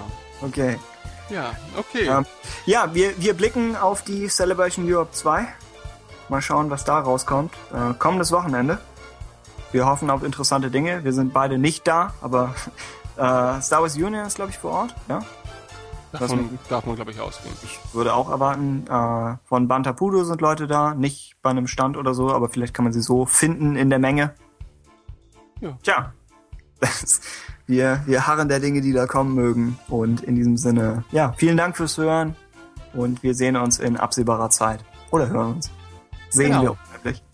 Bis zum nächsten Mal. Auf Wiedersehen. Tschüss. Ciao. Tim, was Okay. ist das eigentlich für ein Geräusch? Oh, Irgendwas sollte mich das erinnern. du meinst so eine Art Aufweckruf? Ah.